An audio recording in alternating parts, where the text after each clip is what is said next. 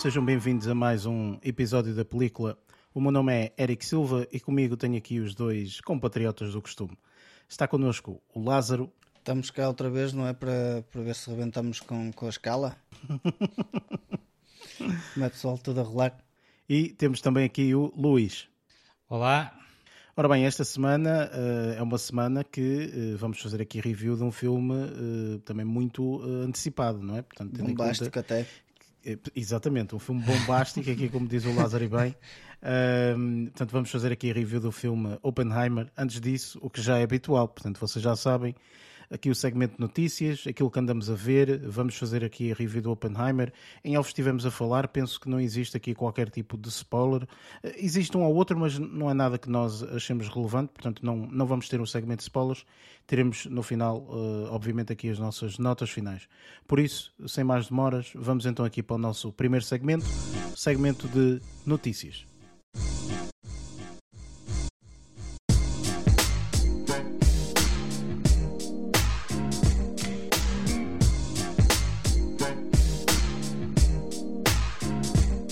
Neste segmento de notícias, falamos um pouco das notícias que nos chamaram mais a atenção durante esta última semana, sendo que em off estivemos a falar e ninguém tem notícias, uh, a não ser eu, vá. Uh, assim, porque, a ver uh, notícias há muitas, mas foi o que eu referi, que tudo que é notícias na, durante a semana passada, ou uhum. era sobre a Barbie, ou era sobre o Oppenheimer, ou era sobre ambos os filmes. pois, exatamente.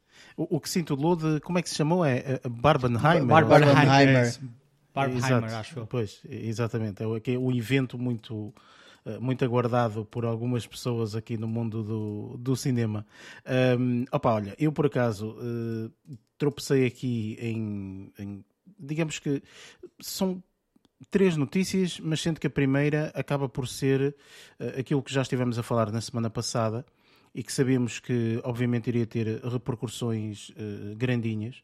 Fala, falo aqui, uh, para quem não ouviu o podcast da semana passada, ou já não se recorda, um, ehm, portanto, da greve uh, tanto dos argumentistas como também agora dos atores. Não é? Portanto, todos os atores e, praticamente Hollywood, não toda, mas quase toda, encontra-se em greve neste momento, a reivindicar melhorias a nível salarial e de, de, de, de recompensas de algumas coisas a nível das suas produções, como também a questionar a própria uh, inteligência artificial e de que forma é que vai impactar este tipo de trabalhos, seja os trabalhos dos argumentistas, seja os trabalhos dos atores e tudo mais. Uh, Recordo-me que tu, na altura, Luís, dizias, portanto, na semana passada, que tinhas visto um vídeo onde eles explicavam mais ou menos como é que isto iria impactar na, na, vida dos atores que, ao fim e ao cabo, teriam quase que dar todos os seus direitos, não é? Portanto, ali numa primeira... Direitos de imagem. Exatamente. Numa primeira secção davam ali todos os direitos e depois, olha, obrigado, já não precisamos mais de ti e pronto, é. está feito, não é? é, é basicamente pagavam, aparentemente pagavam-lhes um dia de trabalho e esse dia de trabalho era apenas dirigirem-se aos estúdios, permitirem que lhes fotografasse ou escanizasse todo o corpo, não é? o visual, uhum. uh, e pronto, depois podiam ir embora e as, as produtoras ficavam, a produtora em questão ficava com os direitos de imagem daquele ator. Ou Basicamente seja... vender a alma por uma côdea.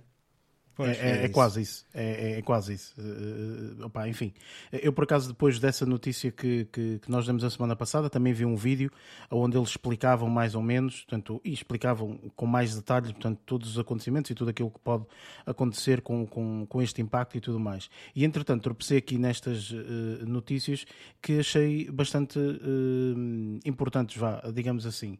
Uma delas foi uma um, recente entrevista, se não estou em erro, que foi dada a um uh, empresário e antigo executivo de, um, de dois estúdios, na altura dos estúdios Paramount Pictures e 20th Century Fox.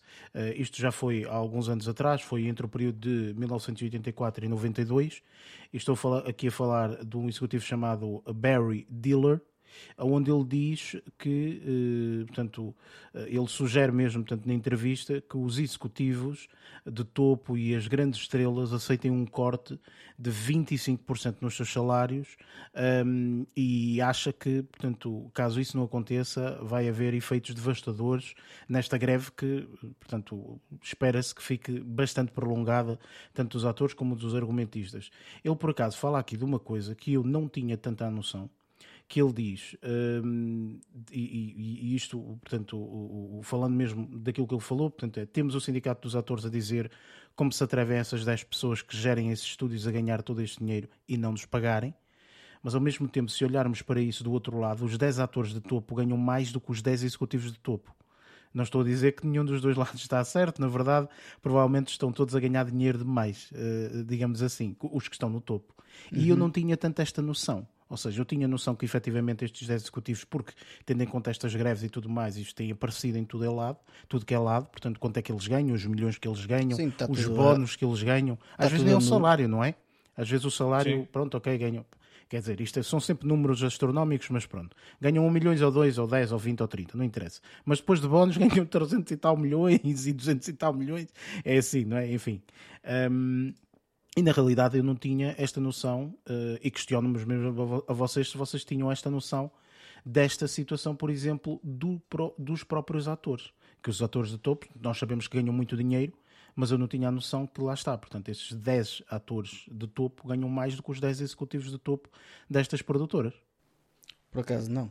Não tinha noção. Quer dizer, suspeitava, mas não tinha essa noção, honestamente. Porque lá está, tipo, sabemos que eles ganham imenso dinheiro e dependendo do, do, de como corre o ano, dependendo dos projetos também em que estão inseridos, isso também influencia.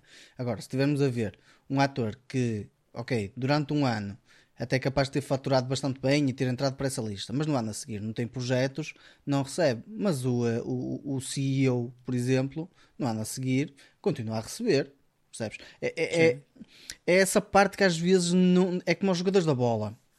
Tu se tiveres, uh, ou seja, uma performance espetacular durante esse ano, muito provavelmente até podes conseguir um contrato para passar para o ano a seguir para outro clube melhor e se calhar no ano a seguir, de repente, opa, tens uma lesão e pronto, e depois durante esse ano foi-se.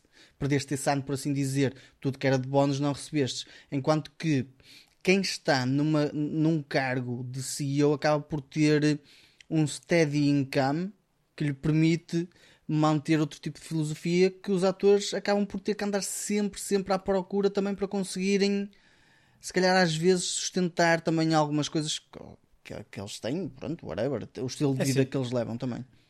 E, e, não nos podemos esquecer que os administradores vão estar sempre a receber dinheiro até morrer.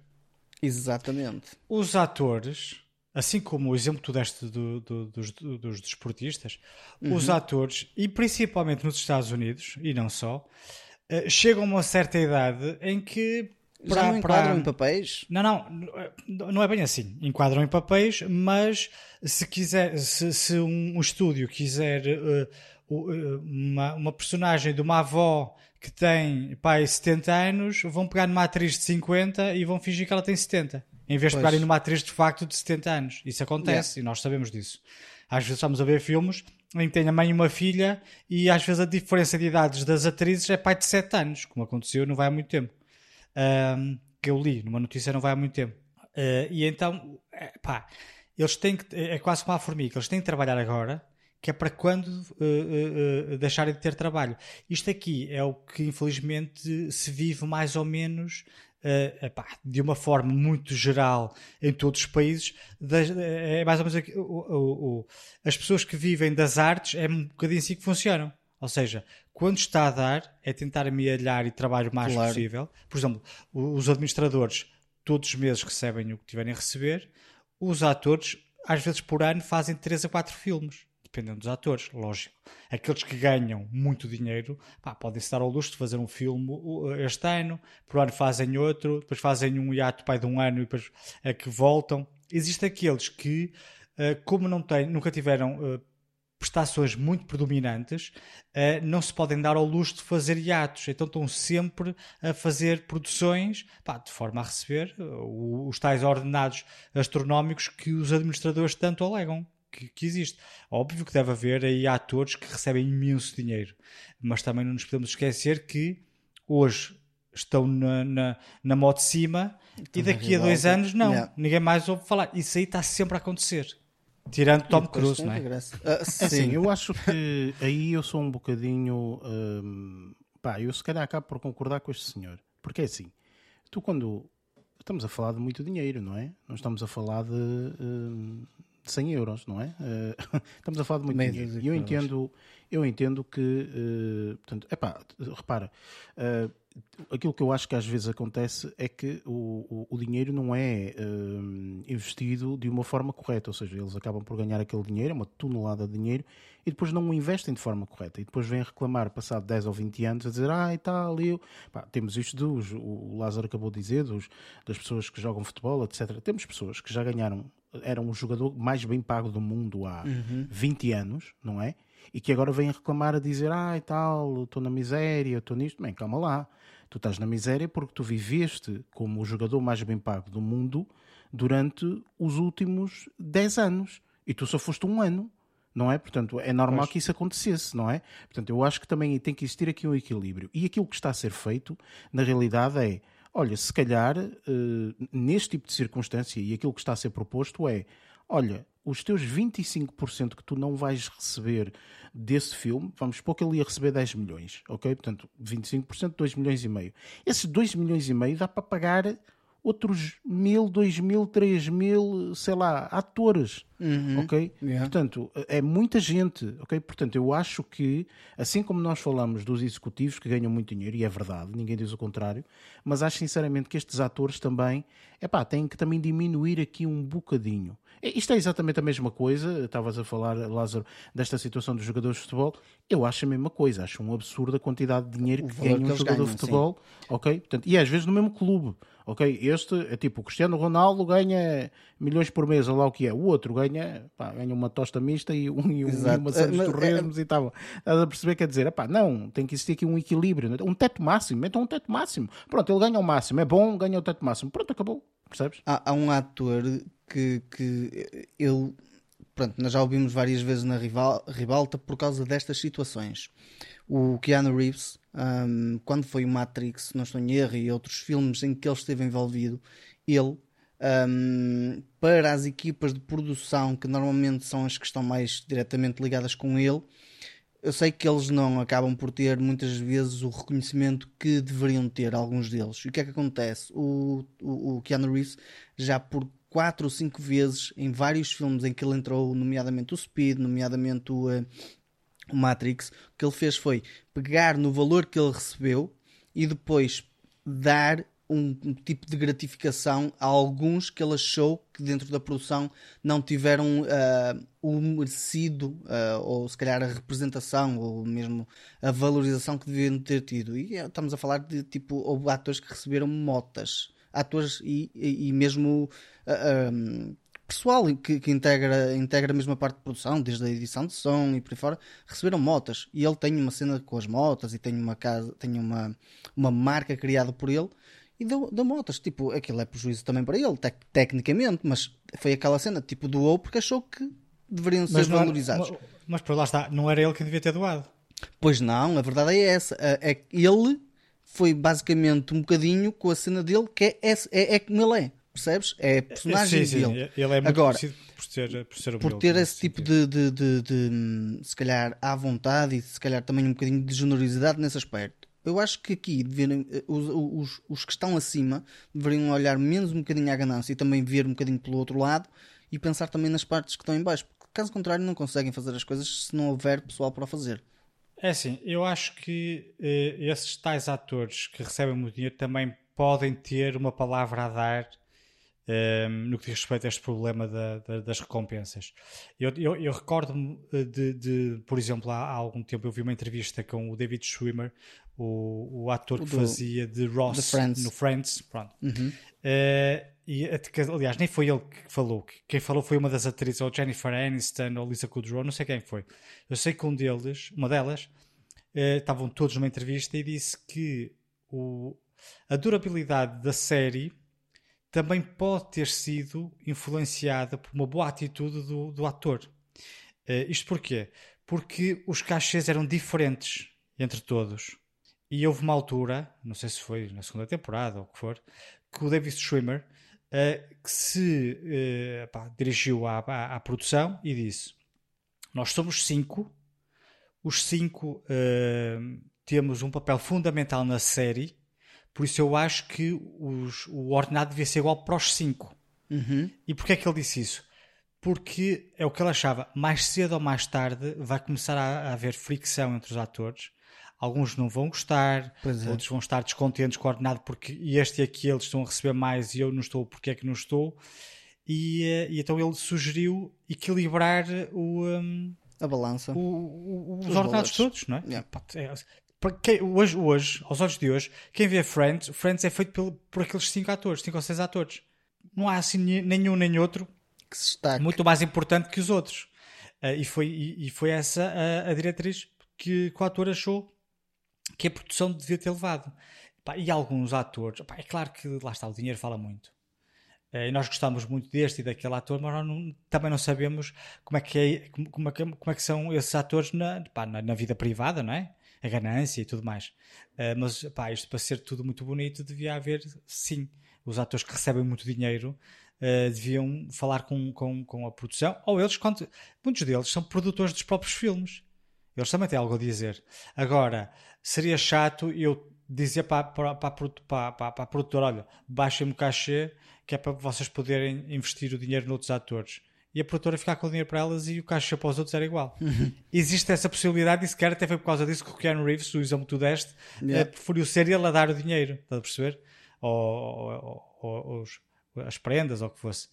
Eh, mas pronto, é verdade que os atores podiam eventualmente eh, tomar alguma atitude, pá, mas não sei se eh, pá, isso também ia adiantado muito, porque se estamos a falar de 10 atores, Não, não, aqui o exemplo foi: estão a falar dos 10 executivos que neste momento em Hollywood ganham mais. E, e ele diz, e bem, portanto, olha, não se podem esquecer que os 10 atores que ganham mais eh, ganham mais do que os 10 executivos.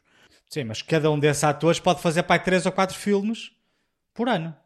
Sim, mas repara, eh, ele está a falar isto, eh, tanto porque, sim, ele pode fazer três ou quatro filmes por ano, e Sim. se calhar de- dessa vez até ganha É- três ou é quatro vezes assim. mais que o executivo, não é? Mas aqui a questão é que, eh, eh, lá está, portanto, eu acho que tem que.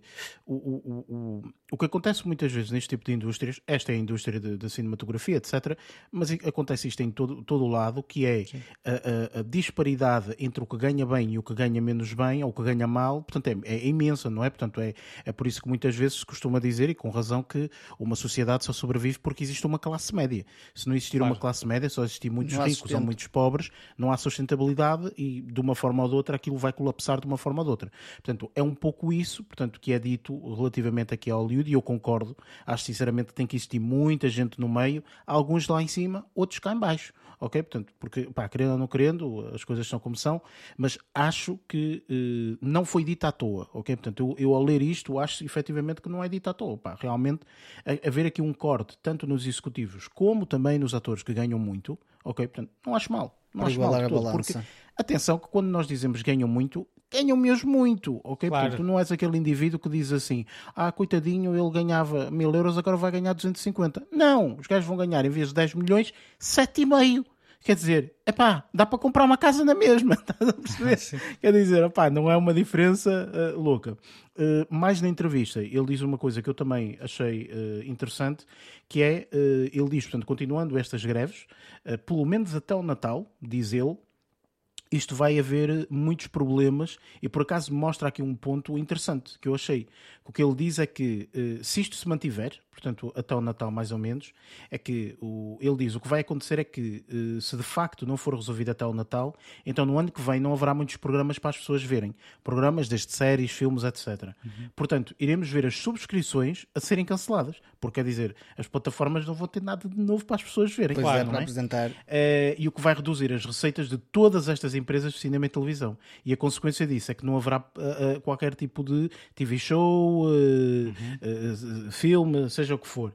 Quando a greve terminar e se quiserem levantar, não haverá dinheiro suficiente. ok? Logo, realmente isto terá efeitos devastadores se não for resolvido em breve. E faz sentido. Ok, portanto faz sentido porque efetivamente, portanto isto é uma máquina oleada que se uma engrenagem para, isto não Tudo avança, para. não é? Por isso vai ser complicado. A minha segunda notícia que está relacionada com isto hum, acaba por ser, portanto, já as confirmações de pelo menos um filme que foi adiado, que é o filme que ia até abrir o Festival de Veneza eh, com a hum, tão adorada por, eh, por metade desta população, a Zendaya. Um, que é o filme Challengers, portanto, um filme que ia abrir este festival, que neste momento foi completamente adiado, estava, portanto, programado para. Um, abrir aqui o Festival de Veneza, que será no final de agosto, dia 30 de agosto, e depois teria a estreia dia 15 de setembro. Neste momento foi adiado para dia 26 de abril de 2024, portanto, para o ano. Já nem, já nem vão fazer nada. Uh, em, em, em, questão, portanto, fizeram questões porque que adiaram, etc. Eles dizem, pá, olha. Tipo, vocês não podem esquecer que esta greve não é só o filme está disponível. O filme está feito, está tudo feito, ok? Sim, sim. Qual é o grande problema? Publicidade. Mas não, não vai poder aparecer para fazer publicidade. E como não vai poder aparecer para fazer publicidade, se calhar o filme não vai ter a receita que eles querem que tenha. Ok? Portanto, a partir desse momento, eles adiam. Dois filmes que neste momento estão na corda bamba e que provavelmente vão ser adiados é este que eu acho que pode ser adiado para 2000 e, e 2325, é que é a sequela de Dune, não é? Já sabia agora que ia tocar nisso. Aquilo para mim também não me vai, não vai aquecer nem arrefecer. Uh, mas temos aqui, por exemplo, uh, a estrear no final do, do, do ano o Aquaman. Uh, que hum, também ah, portanto, já, estão, uh, já estão a planejar uh, adiar aqui para, um, para o próximo ano, etc. E, esse filme já teve tantas voltas e reviravoltas que quando vier ou vai ser muito bom ou vai ser uma vai cagada ser total. Uma porcaria, yeah. exatamente. É, que, é, o que eu acho que vai acontecer. Uma pessoa já tá, eu já estou tão farto de ouvir falar no Aquaman 2 ou 3, 3, não é? 2. Acho que é o 3. É o 2, é o 2, sim. lá, já Aquaman tá, and the Lost Kingdom é, é, o, é, o, 2. Que eu, já, eu, eu, eu, nem sei se a outra vai lá estar. Ex-mulher vai, de vai, vai, Johnny. ela aparece. Sempre vai? Vai, vai, vai. Okay. Por isso... Não sei o que é que vocês estão a falar, mas pronto. A Denver Heard, que, que, que faz de, de. que contracena com o. Faz de Mira. Exato, contracena com o, o Mamoa, então acabou ah, okay. por, eh, por, por, entrar. Afinal, a cena da, da petição que tentaram fazer por causa de vamos remover Amber Heard não, não foi avante. Pois, não foi avante, não foi avante.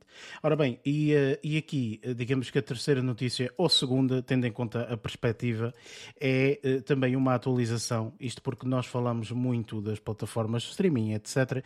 E falamos aqui de uma plataforma de streaming que é aquela que é gratuita quando nós pagamos, ok? Ah, sim, ah, sim, bem, sim, sim, sim. Costumo, é costumo usufruir é bastante é de, desse serviço assim. Desde que uma pessoa paga, ela é gratuita. Exatamente. portanto, Netflix Netflix veio agora recentemente um, dar alguns resultados, digamos assim.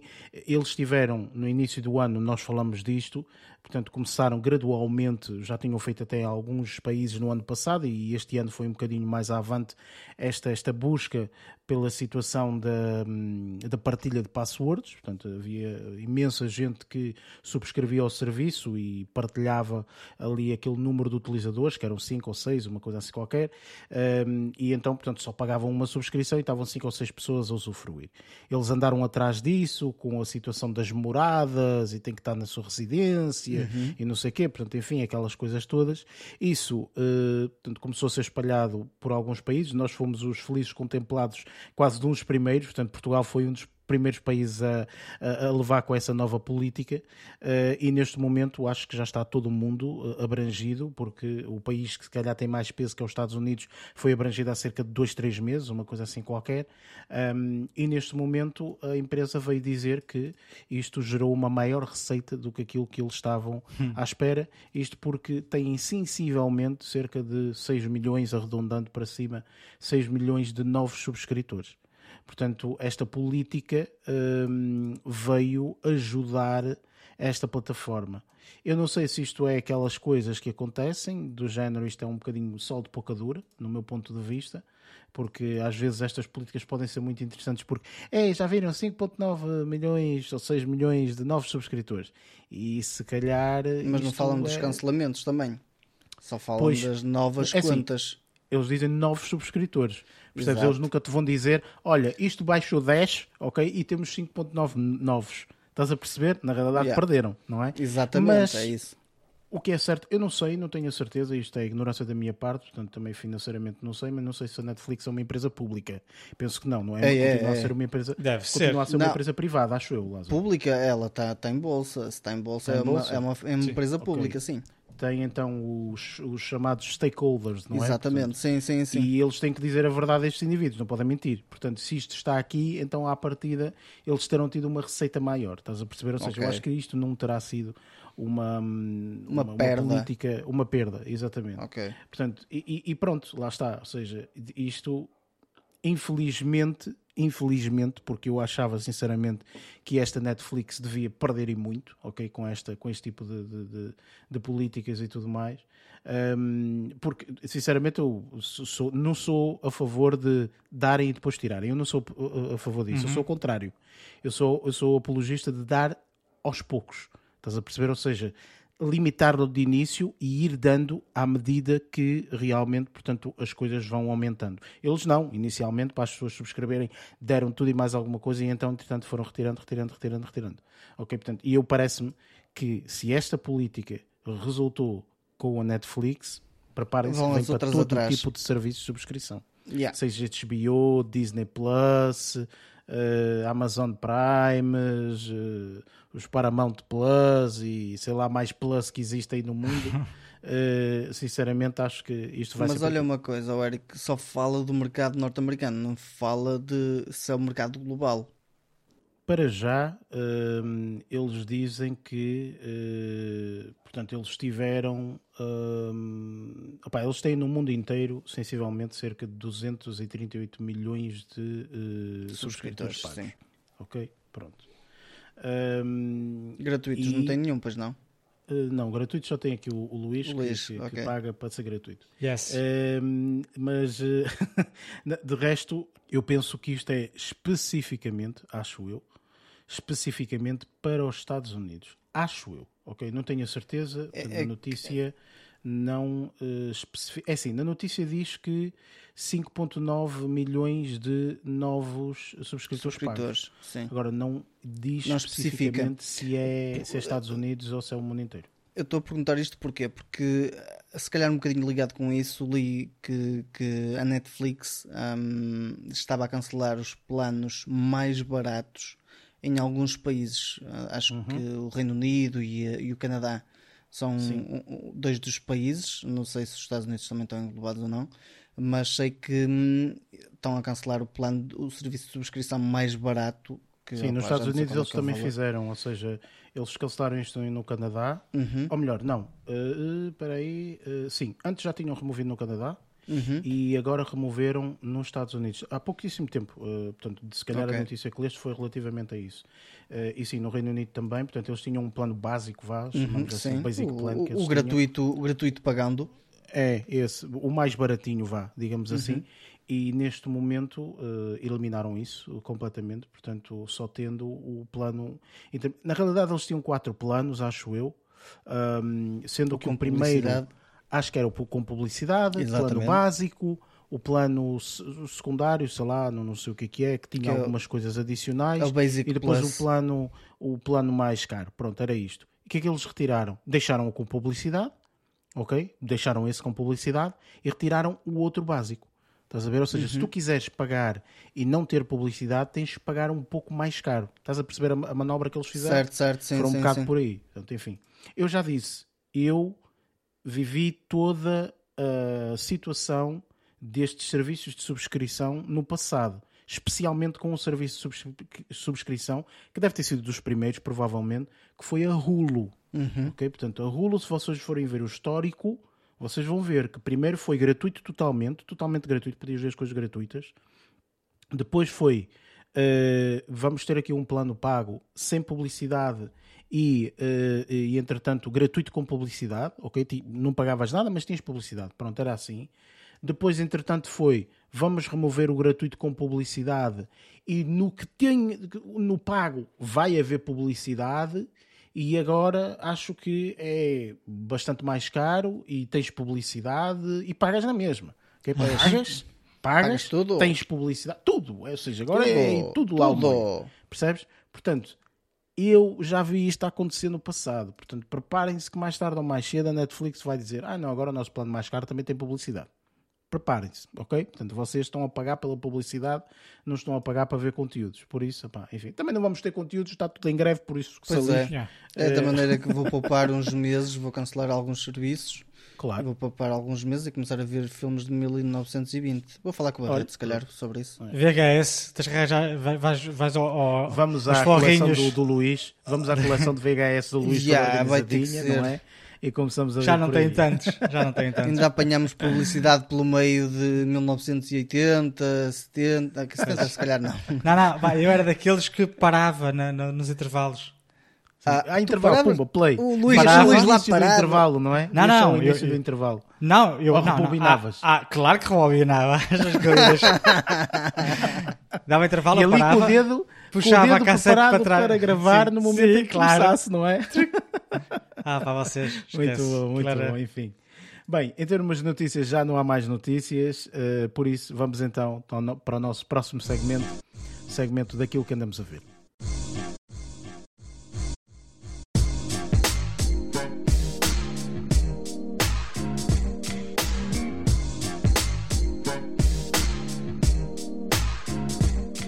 Chegamos aqui ao segmento daquilo que andamos a ver, onde falamos exatamente disso, portanto, tudo aquilo que tivemos a oportunidade de ver durante esta, durante esta última semana, ou que decidimos destacar. Uh, Lázaro, começo por ti, uh, portanto, não sei se tu vais escolher alguma coisa que se possa ver por VHS. O que é que tiveste a oportunidade de ver esta semana? acho que por VHS já não vai dar para ver. Por isso terão que usar os serviços de subscrição, nomeadamente dois deles ah, ainda não estão com a política da Netflix, espero eu. Um, um deles está, acho eu, na, dois, dois dos, dos projetos estão na HBO Max e um deles está na Amazon Prime. Pronto. Ok. O primeiro que vou falar é da HBO Max. É um filme. um, tem graça na semana passada, se não estou em erro, foi na outra semana, já não tenho certeza. Que falei de, uma, de um filme em que tinha o, um, o Edward Norton como ator principal e que ele desempenhava o papel de uma pessoa com síndrome de Tourette. Um, e uh, aqui, uh, já, pronto, aqui a história já é um bocadinho representada num, num tempo mais recente. Uh, é um filme que se chama Pride and Glory, que é com o, uh, com o Edward Norton e com Colin Farrell como atores principais, como atores de, de cabeça, pronto, cabeça de, de, de lista do, do, dos filmes.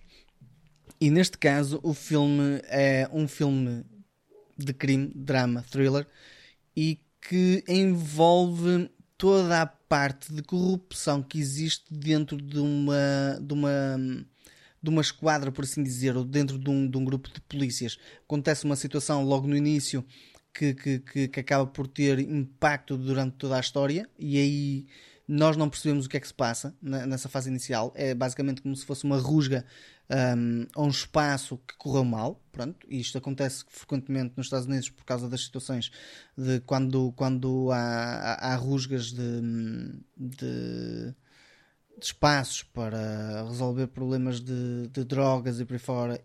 Aqui foi algo que deu para o autor, esta parte logo inicial do filme. Um, e depois toda a história desenvolve-se a partir desse, dessa, dessa situação.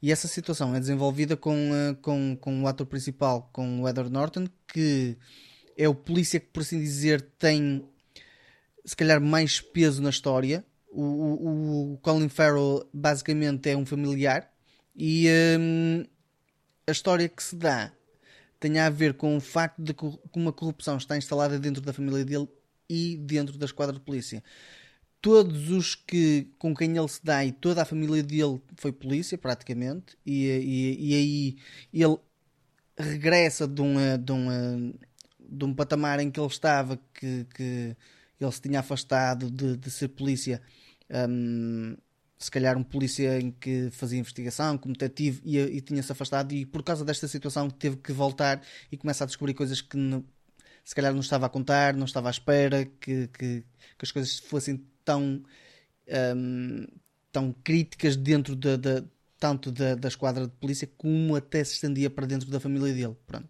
Aqui não posso estar a contar muito mais porque senão depois acaba por ser uh, se calhar um bocadinho spoiler. Uh, a verdade é que o filme todo. vou contar o filme todo e não pode ser. Tem aqui interpretações bastante interessantes por parte de Edward Norton. Este é um filme que acaba por ser recente e se calhar mais, mais é um filme mais antigo Recente QB, isto é de 2008. QB, sim, não é? mas não é um filme tão antigo, tão, tão recente como o, como o que vi com, eh, com o Edward Norton eh, no outro dia. É um filme de 2008. É um filme que até acaba por ser interessante, principalmente por causa da trama que, que existe. Em termos de narrativa, acaba por ser interessante. Algumas interpretações também são interessantes, nomeadamente a do Edward Norton, do Colin Farrell. Também temos o John Voight como, se calhar, patriarca da família ah, aqui. Um, o Noah Emmerich, eu não sei porque eu não, não, não encaixo muito com, com, com a pessoa dele. Pelo menos não, não é só aqui na- no- neste filme. Acho que em termos de projetos, acho que ainda não vi nenhum que eu, que eu acho de ressalvar deste ator, mas pronto, desempenha um papel que, que, que, que, que acaba por ser credível para mim. Ahm, temos também o John Ortiz, que, que já ouvimos em outras, outras instâncias, noutro tipo de filmes. Ah, se não estou em erro, acho que faz de, de Braga ah, no- na, saga do Fast and Furious.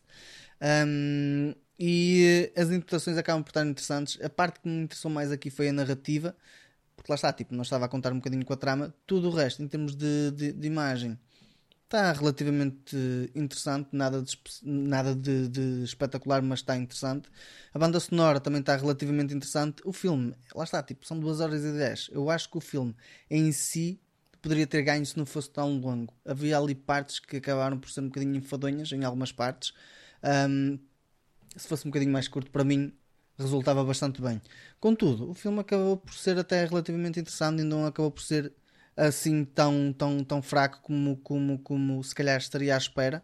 Porque lá está, tipo, eu vi a capa, fiquei interessado por ver os dois atores na capa, mas depois tipo, nem sequer percebi o que era inicialmente até se dar aquela primeira instância da, da, da, da cena da rusga e aí agarrou-me e deixou-me bastante interessado no filme.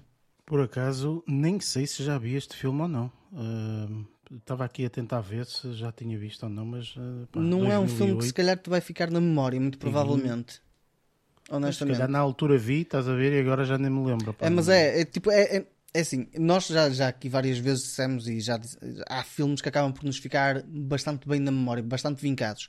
A narrativa ou a história aqui acaba por ser, se calhar, já uma narrativa que já vimos noutros filmes. E muito provavelmente, se calhar por causa disso, podes ter a situação de eventualmente associar a outros filmes ou não te lembrar deste, principalmente por causa de já existir tanta coisa, hum, se calhar, neste, neste âmbito. Contudo, opá, eu, acabei por achar o filme interessante. Nunca o tinha visto, ainda não o tinha visto. Eu- normalmente eu tenho marcado o que é que tenho visto, tenho, tenho, tenho um tracking. Um, e neste caso não tinha visto este e acabei por ver. E opá, acabou por ser até uma experiência interessante. Um, salvo aquela parte de achar que poderia ter sido um bocadinho mais curto, mas de resto, acho que o filme até acaba, acaba por ser. eh, Até acaba por agarrar, vá. Não agarrou muita gente, Lázaro, porque isto tem 35% da Para crítica e 49% da audiência, por isso. Para mim agarrou. Acho que achei foi, filme bom. eh, foi um filme. eh, olha, eu estou um bocado como eles. eh, não- nem sei se vi, por isso, pá. Pronto, não, não agarra na, na tua, na, na tua perspectiva. É assim, eu tenho quase certeza que vi este filme porque epá, durante muitos anos fui muito fã de Edward Norton. Pá, o gajo acho que tem filmes excepcionais. E de facto, este aqui não é um daqueles filmes dele eh, que fiquei na memória. Pá, Era isso que eu estava a dizer. Percebes? Eh, o mas, filme acaba pá, por ser interessante, mas não se destaca. pá, Ele tem, tem filmes excepcionais, American History X, por exemplo. Uhum. Foi mais ou menos. ah, foi antes. Eh, e mesmo o Fight Club, entre O outros. Club. Aquele, que- aquele- o que ele fez E com o Richard Gere é muito, mas muito bom. Eh, o Richard Gere. O Fear, eh, qualquer coisa Fear. Pá, agora assim de repente não estou. Pá, não me estou a lembrar qual é esse. Pronto, um filme qualquer que ele fez um com o filme Richard qualquer, Gere, vá, sim. pronto. Que tem a, que tem a banda sonora da Dulce Pontes. Não faço a mínima ideia. Continua Existe um filme, estar ainda mais, lá. ainda, mais, ainda mais confuso fiquei agora. Ah, Yeah. Existe um, existe um filme. Um, existe Primal um filme do Fear. Richard. É isso mesmo. Esse filme, Pronto. na altura que estreou em Portugal, ah, ficou sei muito é conhecido. É, sim. Ui, esse filme já é antiguíssimo. mesmo. É, Claro é de sim. 97 ou o filme é 96? Exatamente, sim, sim. excepcional. Não, o filme é excepcional. O filme é excepcional. E ficou na altura muito conhecido cá em Portugal porque um dos Tinha produtores ouviu a música da Dulce Pontes e decidiu colocá-la na banda sonora. Sim, e, sim, sim, sim. e não aparece só assim de fundo, o rei da música, aparece mesmo a sério, ouve-se aquilo muito é, bem. Pois é, pois é. Eu recordo-me eh, deste filme e recordo-me que este filme Tem um eh, twist vale espetacular. E é isso, é isso que eu dizer. esse filme é este tão bom. filme tem um twist que tu dizes, ai meu Deus do céu. É Imagina, bom. e não era normal naquela altura haver filmes com, com twists Com finais, twists, não é? Exatamente, sim, sim. que é isso, tu vias vias- inicialmente é o que era, não é? Claro, que ali deveria é- ser, vai, enfim. Sim, é muito Mas ali não. muito Aí esse foi muito bom. É, mas Mas este pronto, filme- Pride and Glory, um filme não memorável de Com- isto. Exato. Contudo, contudo, olha, digo-te, se for para ver os filmes, prefiro que vejas o Motherless Brooklyn, que foi o que eu vi na outra semana, que é Pois. bastante melhor em relação a este. Pronto. Um, este para mim acabou por ser interessante só pelas interpretações, tudo e pela narrativa. Tudo o resto não é, não é algo que se destaque. Pronto, e que se calhar não fica na memória. O Motherless Brooklyn acho que já acaba por ficar mais facilmente na memória por causa disso. Pronto, Ok. depois passando para um outro filme, e este aqui já está na Amazon Prime, espero que o pessoal não tenha cancelado a subscrição gratuita que tem. Um, Estou a falar do. Sim, sim, de- vais-me seguir. ah, oh, Luís, eventualmente quando eu mandar aí uma calinada, muito provavelmente vais poder usar isso contra mim. Até lá, pronto, como não temos o Barreto e o Barreto agora está tá offline, não, não dá para andar a puxar por aí. Ahm, agora, fui ver um, um outro filme que está na Amazon Prime que chama The Report, que tem o, o, o ator Adam Driver. Aqui a, a- a peça que, que, que acontece é basicamente uma, uma, uma se calhar uma investigação que se pode dizer ahm, dentro da CIA, ah, da CIA a seguir a, a- ao, ou seja, aos atentados de, de- do, do 11 de setembro eh, e de como funcionou todos os parâmetros dentro da CIA em relação a toda a detenção, todo o interrogatório e todo, todos os segredos que, que acabaram por ficar escondidos.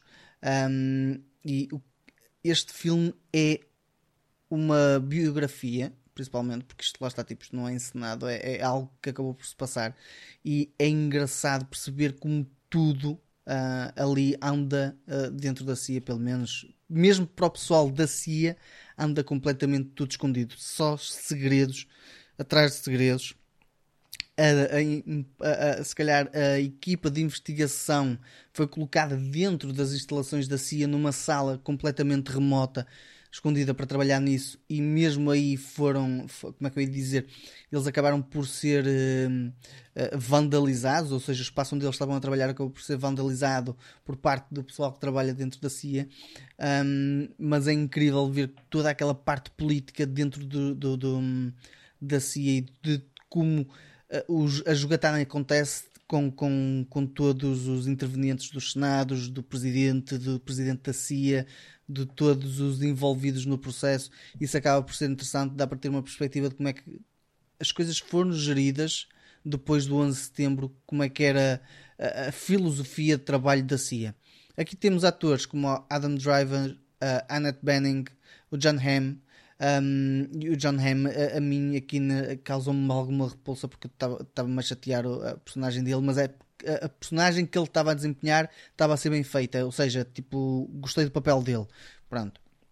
O Adam Driver desempenha o papel principal e, e anda numa demanda bastante grande a tentar, a tentar eh, pôr as coisas a claro. Se não estou em erro, acho que depois, a partir de- de- desta situação, quando o relatório saiu, esse relatório acabou por trazer à baila imensas situações em que a CIA teve eh, tratamentos de, de- que foram contra eh, os direitos humanos e por aí fora. Um, este, este relatório acabou por ter alguma repercussão um, no povo dos Estados Unidos e, e isso, isso também acaba por ser interessante de ver. Uh, interpretações, gostei, gostei da parte da, da, de toda a trama de como foi desenvolvido. Gostei de- principalmente da, da personagem do Adam Driver e do John Hamm. A Annette Bening acaba por desempenhar um papel mais de senadora e aparece em, em situações mais pontuais. Um, mas acaba por ser também interessante dela. Isto é, ca- é capaz de se focar muito mais neles do que propriamente noutras personagens. Mas a verdade é que este filme acaba por ser relativamente interessante em termos de trama, história. Lá está, e ainda para mais, isto sendo baseado em fatos verídicos, perceber como é que funciona a CIA ah, numa situação de, de ah, pós-11 de setembro, pá, isso acabou por me interessar imenso, lá está, tipo, principalmente porque eu já, já me interessava sobre isso, mas ver toda esta trama e todos, como é que estes segredos são tratados é, é, é super, super interessante. Eu aqui neste filme estaria mais interessado em saber qual é aqui a interpretação do Adam Driver. Porque ele normalmente é aquele tipo de ator que eu costumo dizer que faz sempre a mesma personagem. É sempre igual, é mesmo sempre a mesma coisa. Aquela postura dele, etc., que ele já nos habituou em séries, filmes e tudo mais. Diria Portanto, que eu... sim, oh Eric.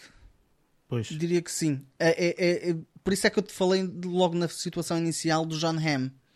A persona... Uhum. Tu se vires Mad Men, Mad Men, a, a, série, ele tem um perfil. Se vires outro tipo de filmes, ele, há filmes que ele acaba por ser literalmente um bocadinho mais autoritário e por aí fora, mas que não tem nada a ver com essa personagem que ele fez com Mad Men. A personagem que ele desempenha aqui, o John Hamm, um, ele tem uma presença. Não é o John Hamm, é o Adam Driver. Sim, o que eu estou a dizer, por isso é que eu destaquei o John Hamm como ator, eh, como ator principal, para mim. A, a personagem Sim, mas o John destacou... Hamm, repara, o John Hamm é óbvio que portanto, é um bom ator, Sim. percebes? Daí, repara, nos nomes que tu disseste, uh, Annette Bening eu não vou questionar porque eu já vi vários ela é trabalhos dela e eu sei que ela uhum. vai desde o A até o Z. E a o Adam Driver fica-se no A. O Adam Driver fica-se no A. Estás a perceber? Ou seja, o Adam Driver é sempre esta personagem constantemente. Ok? Portanto, tudo bem, é óbvio que ele vai interpretar outro tipo de atores ou, ou outro Sim. tipo de personagens, digamos assim, mas ele é sempre aquela pessoa, parece que tem um. um Está a ser mal disposto. Sabe? Nem é só isso, parece que é aquela pessoa que eu vou dizer isto e vocês vão perceber o que eu quero dizer. Parece que lhe colaram um pau nas costas. Estás a é. ver? Ele está sempre. Mas é isso que acontece reto, também neste filme. Sempre constantemente assim, todo teso, não é? Tipo, todo. Eu sei, está sempre assim. Estás a ver? Ou seja, está, está sempre ali, tipo, com uma tensão, com uma. E tu dizes, epá, há personagens que ele já fez que não valia a pena ele ter feito isso. Por exemplo, podia interpretar de outra forma, etc. É, os filmes todos que eu vi, pelo menos filmes, séries e tudo mais, ele está sempre assim. Portanto, daí eu ter questionado. Eu, tô, eu, tenho curiosidade em ver este filme para ver a interpretação dele. A interpretação a dele, olha, queres, eu ia-te dar aqui um exemplo. A interpretação dele já viste nos outros filmes todos que ele fez. Pois, a questão é eu, eu vou-te dar aqui um exemplo muito específico. Mesmo na parte, ele vai, ele, é, como investigador, ele acaba por ter de, de, de se calhar relocalizar, ou seja, da cidade onde ele vivia para, para Washington, uhum. para poder fazer a investigação.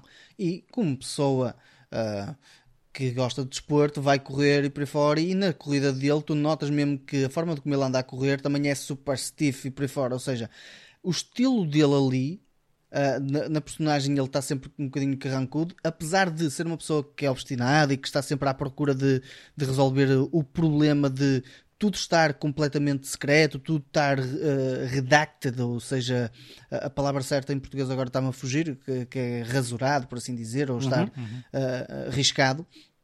E ele como personagem mostra que está sempre a tentar um, resolver os problemas e sempre a tentar ir mais a fundo, mas o perfil em si acaba por ser sempre da mesma maneira, ou sempre eh, tipo, é, é como a, a, palavra certa é dizer monocórdico quando tu estás a falar. Uma pessoa monocórdica não tem altos em baixos. Percebes? E aqui é, ele é monocórdico. Neste filme, para mim, é monocórdico na personagem que ele faz em termos de presença. Pronto, é isso. Isso para mim, percebes? Tipo, ao dizeres isso, isso para mim faz-me não querer ver o filme. O filme até pode ser bom, mas faz-me não querer ver é o filme porquê? Porque realmente este, este, este ator chateia-me que seja sempre assim. Lá está, é daqueles atores que eu digo. Há filmes que são fantásticos e ele é, vai desempenhar muito bem porque realmente a personagem não sai da zona de conforto dele. Há outros que é sempre é, tipo, não, a personagem pede muito mais e ele não dá porque ele é sempre a mesma pessoa. E yeah. isso a mim chateia-me profundamente. Sim. Por isso, opá. Enfim. De qualquer um, modo, se abstraíres um bocadinho dessa, dessa personagem que ele faz, o filme até acaba por ser interessante. Eu gostei do filme, okay. atenção.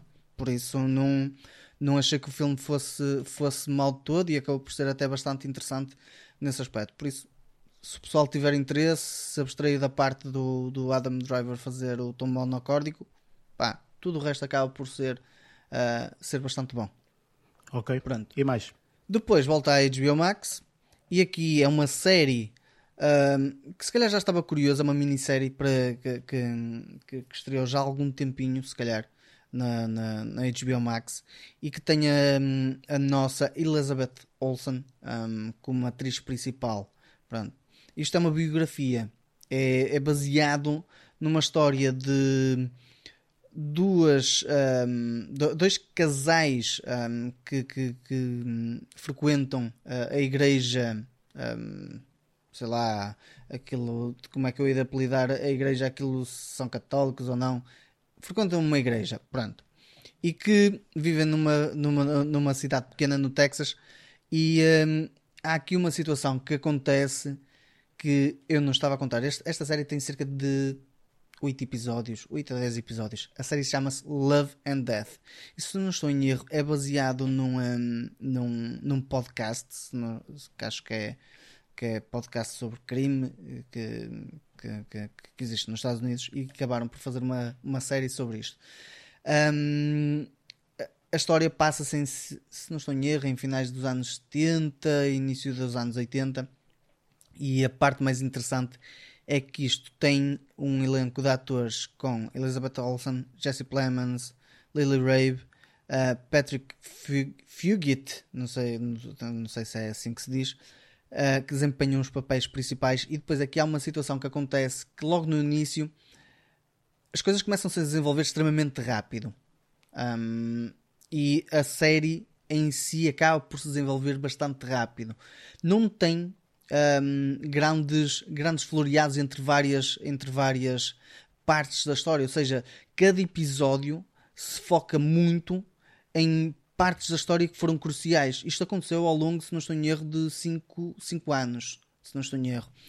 A verdade é que isto tem a ver com, uh, com, uh, com a história destes dois casais, a forma como eles se cruzam e de como eles se dão, um, e como tudo acontece, isso foi o que acabou por ser mais interessante para mim. A interpretação da Elizabeth Olsen, eu comecei a ver a, a série e eu começou-me logo a remeter para a WandaVision. Toda aquela parte inicial, toda aquela. Atenção, que isto não acontece a preto e branco, mas toda aquela parte inicial dela com, com o Vision, naquela parte em que ainda está preto e branco, ainda não, não avançaram no tempo, eu adorei essa parte. Isso aqui nota-se que o perfil dela estava a ter um bocadinho nisso, e se calhar foi foram, se calhar foi por causa disso que a foram buscar como atriz para esta série e que honestamente para mim ela encaixou lindamente no papel tudo o resto que depois acontece as situações críticas, as situações mais, mais ah, melodramáticas, as situações mais um, esquisitas, ela teve um papel super, super interessante. A personagem do Jesse Plemons também é super interessante e é a personagem que acaba por ter, se calhar, uma relação com ele um, diferente. Um, não, vou, não vou estar a dizer o porquê, porque depois acaba por ser spoiler. Um, mas a relação que ela tem com ele hum, é crítica, pronto. Tudo o resto que anda à volta de, de, de, desta situação tem a ver com uma cena que aconteceu entre eles os dois e entre a igreja, também entra a igreja aí pelo meio, a igreja que já não me lembro do nome daquilo. Um, opá, esquece. Eles falam em igrejas para eles e, e, igrejas para eles é levantar um monumento e está feito. Um, mas o que é engraçado é como é que eles têm uh, essa relação, como é que ela começa, como é que ela descamba literalmente e como é que tudo de um, uh, de um episódio para o outro, porque do primeiro para o segundo episódio tu notas uma diferença gigantesca. Tu começas com uma coisa bastante, uh, se calhar, bonita, se calhar bastante.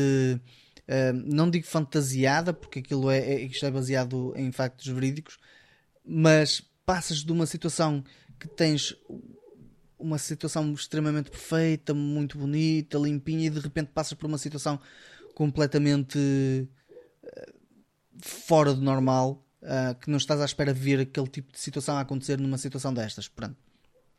Ressalvo, banda sonora, está espetacular. Toda, toda a altura, toda, toda, toda, aquela música enraizada uh, dos finais dos anos 70, com, mesmo com Bee Gees e com, com, com outro tipo de artistas por ali, está espetacular. E o que é engraçado é a forma de quando ela tenta resolver os problemas na cabeça dela, ela está a conduzir, está dentro do carro e de repente começa a tocar uma música, ela mete mais alto e vai a cantar o caminho todo. Isso é, é, é engraçado ver como é que ela, como é que ela uh, resolve, não é resolver, mas como ela limpa os problemas da cabeça dela dessa forma. Um, e muitas vezes eu até pensaria, "Ih, isto é uma igreja, se calhar vai recorrer à, à situação da igreja, rezar, o rei que o parta, ou as cachaquetas. Não. O que acontece é que ela é no momento em que ela está sozinha que ela tenta resolver esses problemas. Um, e eh, o, o- a personagem do Jesse Plemons tem um perfil que eu se calhar enquadraria com o filme que vimos do hum, que tem o ai, agora está-me a fugir o nome que tem o Benedict Cumberbatch que é o, o que, que concorreu aos, aos Oscars que é o War, não é War, Ah. não é War Dogs o hum, Dog. The Power Sim, of Dog, não The é? Power of É. Dog, exatamente, sim. O perfil aí que eu vejo, vejo exatamente aqui também. A- é a persona- é claro que é em tempos completamente diferentes Claro. e se calhar distantes, mas em termos de estilo, de personagem, e o que é incrível é que a personagem que, que, ele, que ele interpreta parece que tem, tem, tem falta de emoções, só tem emoções quando está com ela. Quando não está, as emoções desaparecem por completo. E isso acaba, para mim, acaba por ser extremamente interessante ver isso dessa forma também. Pronto. Acho que a série em si acaba por ser até relativamente interessante e vê-se até bastante rápido. Sete episódios Olha, vê-se no instante. Diz-me só uma coisa, tu no que diz respeito a séries, tu chegaste a ver a série do ano anterior, deduzo que não tenhas visto, se não tinhas referido, uma Hum. série com Jessica Biel que se chama Candy. Não, não. Pronto, é uma, é uma série que relata exatamente os mesmos acontecimentos. Este- esta aqui é da, da- Sim, é a Candy é a personagem principal, que é a Elizabeth Candy Olsen. Montgomery. Montgomery, Sim. exatamente. Sim. Não sabia que existia E- essa série. É uma série da, da, da Hulu uh, e lá está. Aparentemente os, os, os, uh, pá, a narrativa é igual. Uhum, a então Jessica Biel interpreta a Candy Montgomery. Uh, o Pablo Schreider uh, uh, interpreta a mesma personagem que o Jesse Plemons, por Jesse exemplo. Plemons, ok, o Alan Gore. Pronto. E tem outros atores também conhecidos, depois se quiseres dar uma vista de olhos. A Uhum. Se diferença é que é- esta minissérie tem só 5 episódios, ao contrário Ok. do que tu viste tem 7. Pá, pensei, pensei lá que vezes pudesses saber da existência. Não, não sabia, e- e- mas é engraçado porque se, se existe, até era engraçado dar uma vista de olhos e perceber como é que foi as abordagens de cada um deles, de cada um dos atores em relação à, à, à, à personagem que estão a interpretar, percebes? Se calhar, é, até pode ser que dê uma vista de olhos para perceber e se calhar Se fazer calhar aqui uma- agora, um agora, agora não. Não, Agora sim, não, se se calhar um calhar, bocadinho mais para a frente. Se mais para a frente. Yeah. Mas pronto, foi isto. Foi esta a minha semana, basicamente. Ok, muito bem. Uh, por acaso esta Love and Death, uh, olha, fiquei curioso. Agora teres falado, e depois do Luís ter falado aqui da Candy. Sim, da Candy. uh, por acaso não por, conhecia o projeto. É só que ficar curioso porque escolhes não conheço ou o Jessica Biel, conheço. Ou, Ok. ja, ou escolhes a Jessica Biel ou a Elizabeth Olsen. Exato, exato. Acho que vou pela, Elisa, pela Jessica Biel e depois vou a outra. É que, é, Isso não, a seu eu, tempo, eu- tempo. questionei porque achei estranho porque uma, a, a série da Jessica Biel é de 2022 Uhum. e a outra é Sim. de 2023. É 23, não é? é exatamente. um ano de diferença a falar Se da calhar mesma começaram narrativa. a ser feitas uh, na mesma altura uh, Ah, é e capaz, depois uma saiu ser. mais cedo e a outra não, estás a ver? Pode ter é sido possível. isso também, não é? Sim, às Por isso, acontece. pá, uh, enfim, uh, fica aqui uma, uma boa recomendação aqui do Lázaro, Love and Death e Candy também do Luís que também já viu esta, esta Não, não vi. série. Ah, não viste a Ah, Candy? afinal, Não, não. Luís não viu. Pensei que Ah, não. visto. Não, não vi. Então, olha. Eu perguntei-lhe eu perguntei a ele se tinha visto porque a história é a mesma, não é? E isso é que eu estava a É, perguntar a só. história é mesmo assim. Agora, não sei é até que ponto. é que- Porque lá está, tipo, tu aqui tens um desfecho numa delas, na outra não sei como é que é o desfecho da outra, percebes? Aparentemente é, isso é tudo eh, baseado em fatos verídicos, certo? Sim, sim, sim, sim. Só que lá está, tipo, uma tem sete episódios, outra tem cinco, a forma de como foram exploradas Claro, cada Uma explorou um delas bocadinho mais, a outra pode não haver, tanto. exatamente, se calhar até pode ter um bocado de mais, mais informação numa delas e se calhar ter florear, um bocadinho mais floreado numa cena ou coisa parecida, Ah, não sei, pá. Foram É questão de abordagens diferentes. Sim, abordagens diferentes. Muito bem, Luís, eh, já percebemos que não viste a Candy, pronto, Não, ok, já Candy não percebeu. E, eh, então o que é que Eh. tiveste a oportunidade de ver esta semana? Olha, eu esta semana vou aqui destaca- destacar dois títulos, sendo que o primeiro eh, acho que eu fui o único que ainda não tinha visto aqui um filme da Netflix, um filme de animação. Eh, desta vez não trago stand-ups comedies para aqui. Isto aqui não é um stand-up comedy, não? Exato. Comediante. Pronto. Eh, opá, vi, vi, tive- olha, tive a oportunidade de ver o filme da Netflix The Sea Beast. Eu sei que vocês já viram, Uhum. Sim, sim. Opá, e o filme realmente é muito, é muito fixe. Eu É, tive, tive pá, de particular atenção às cenas iniciais, porque recordo-me de vocês terem falado que as cenas da água estavam muito bem feitas e está muito fixe. Aquilo, aquilo parece, parece imagem real, na, na- na verdade. Ahm, e pá, e sim, gostei bastante do filme. Pá, é um filme divertido. eh, pá, eh, é engraçado. O que eu achei particular é que o filme toda, todo o ambiente é demasiado real. E então eles brincam com ah, as, as figuras das personagens, ou seja, mesmo por exemplo, as- as- as- os beasts, né, os monstros, são ligeiramente estilizados, quase que parecem aquele o dragão do como treinar o, teu- o seu dragão, não é? Pois, pois, exatamente. É, pa- parece, ou seja, eles estilizaram muito bem as personagens e mesmo as personagens humanas eh, têm todas de- de- várias, várias hum, características ou realces na, na, na cara, ou o nariz extremamente grande, ou queixo muito comprido. Está a perceber? Eles não, der, não, não, não, não, não criaram as, as personagens eh, demasiado reais hum, para dar este, esta noção de, de filme de animação, estás a perceber? Porque de facto todo o ambiente é muito real. Os céus, pá, as, as cenas de água são espetaculares realmente, e mesmo depois as florestas, está tá muito fixe. Tudo que é personagens é tudo eh, extremamente cartoonizado. O- os, os, os, os, os, mons- os monstros, né, os grandes, mesmo aquele pequenino que aparece que anda sempre atrás deles, que é muito engraçado, com os olhos assim muito grandes e não sei o quê, e mesmo as personagens principais, são todas elas muito estilizadas eh, e o desenho é, é bastante interessante e cativante. Eh, pá, gostei bastante. Pá, a história, pá, não vou estar aqui a, a- a desvendar aqui em, grande parte da narrativa, mas ao fim e ao cabo é aqui a, a demanda na tentativa de matar aqui um grande monstro marinho que depois pá, é uma história bonita, não é? Para Bem, quem gosta de podia animais. ser uma história de vou matar o monstro marinho, matam e pronto, acabou o filme, não é? Ah, há mais, há mais para isso, não é? Ser um Sim, filme sim, de animação para crianças e não sei o quê. Sim, mas às vezes- já sabe não, mais é- ou menos o que está a contar, não é? Às Mais vezes podia induzir em erro, né? Isso era assim um filme Claro, todo, todo sim, cheio sim, de sim, hardcore sim, sim, e, e- e bastante gore, né? mostrar sangue, a cortarem os animais. Ah, Isso mas era não é mais esse um o caso. anime, ok? Exato, anime sim, talvez. Agora isso não. Mas, ah, o, o, o Arcane, por exemplo, inspirado no jogo Le- Sim, League of Legends, mas o Arcane, repara no tenho- estilo de desenho. É mais Sim, não é isso, o orientado para Arcane- anime. O Arcane é mesmo quase, é aquilo é designado É- anime, é- é percebes? anime. Não, não é desenho É animado, não é, não não é desenho animado. Mas Apesar de que desenhos são de anime. anime eh, são diferenciados, percebes? Sim, mas é, sim, mas sim, é por aí. sim. Mas pronto, olha, gostei muito aqui do Sea Beast. Uh, depois, o outro título uh, que, eu, que eu aqui vou pá, sugerir, se bem que quase toda a gente já viu, pelo menos algum- algumas temporadas, vi uh, quase tudo da segunda, da, da sexta temporada de Black Mirror. Quer dizer, falta-me o último episódio só. Também só são cinco, vi quatro. Ou seis, eu vi cinco, assim uma cena qualquer, já não me recordo. Falta-me o último. Uh, e estava curioso para ver esta sexta temporada porque tinha lido críticas que, pá, que estavam maus os episódios, que só o primeiro episódio é que estava fixe, os outros não estavam. Pá, eu discordo, eu discordo disso. Um, pá, o primeiro episódio de facto é um episódio bastante diferente e uh, acho que assumiu o verdadeiro estilo de Black Mirror.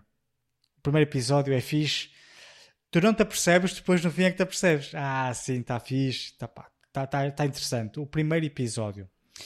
Depois, os outros episódios, eu achei os episódios pá, fixe, pá, histórias cativantes e só quero que a dizer, pá, isto aqui nem parece Black Mirror. Eu, yeah, não parece Black Mirror, mas a história é fixe. Um, e, é, e é essa, eu acho que foi isso que desiludiu alguns dos fãs de Black Mirror, é que existem alguns episódios que opá, não tem aquela cena, aquela cena de ficção, não, aquela, aquelas. A Black Mirror era muito conhecido devido à distopia futurista, ao- aos futuros distópicos que, às vezes tentava representar e tudo mais. E aqui não acontece muito isso, quase nada. Aliás, o, o, eh, de- de- dos, dos episódios que eu vi, que eu me recordo, o terceiro, que é o Beyond the Sea, que é com o, o ator do, do Breaking Bad, o Jesse, o, O, um, o Aaron Paul. o, Aaron Paul, entre o Aaron Paul, o, o Josh Hartnett, também já não vi há muito tempo, a Kate Mara, entre outros. Sendo que o Aaron Paul e o Josh Hartnett são os atores principais. Uh, este, este aqui, assim, foi aquele episódio que, honestamente, eu vi, uh, não desgostei, no entanto, tenho um erro muito grave na narrativa.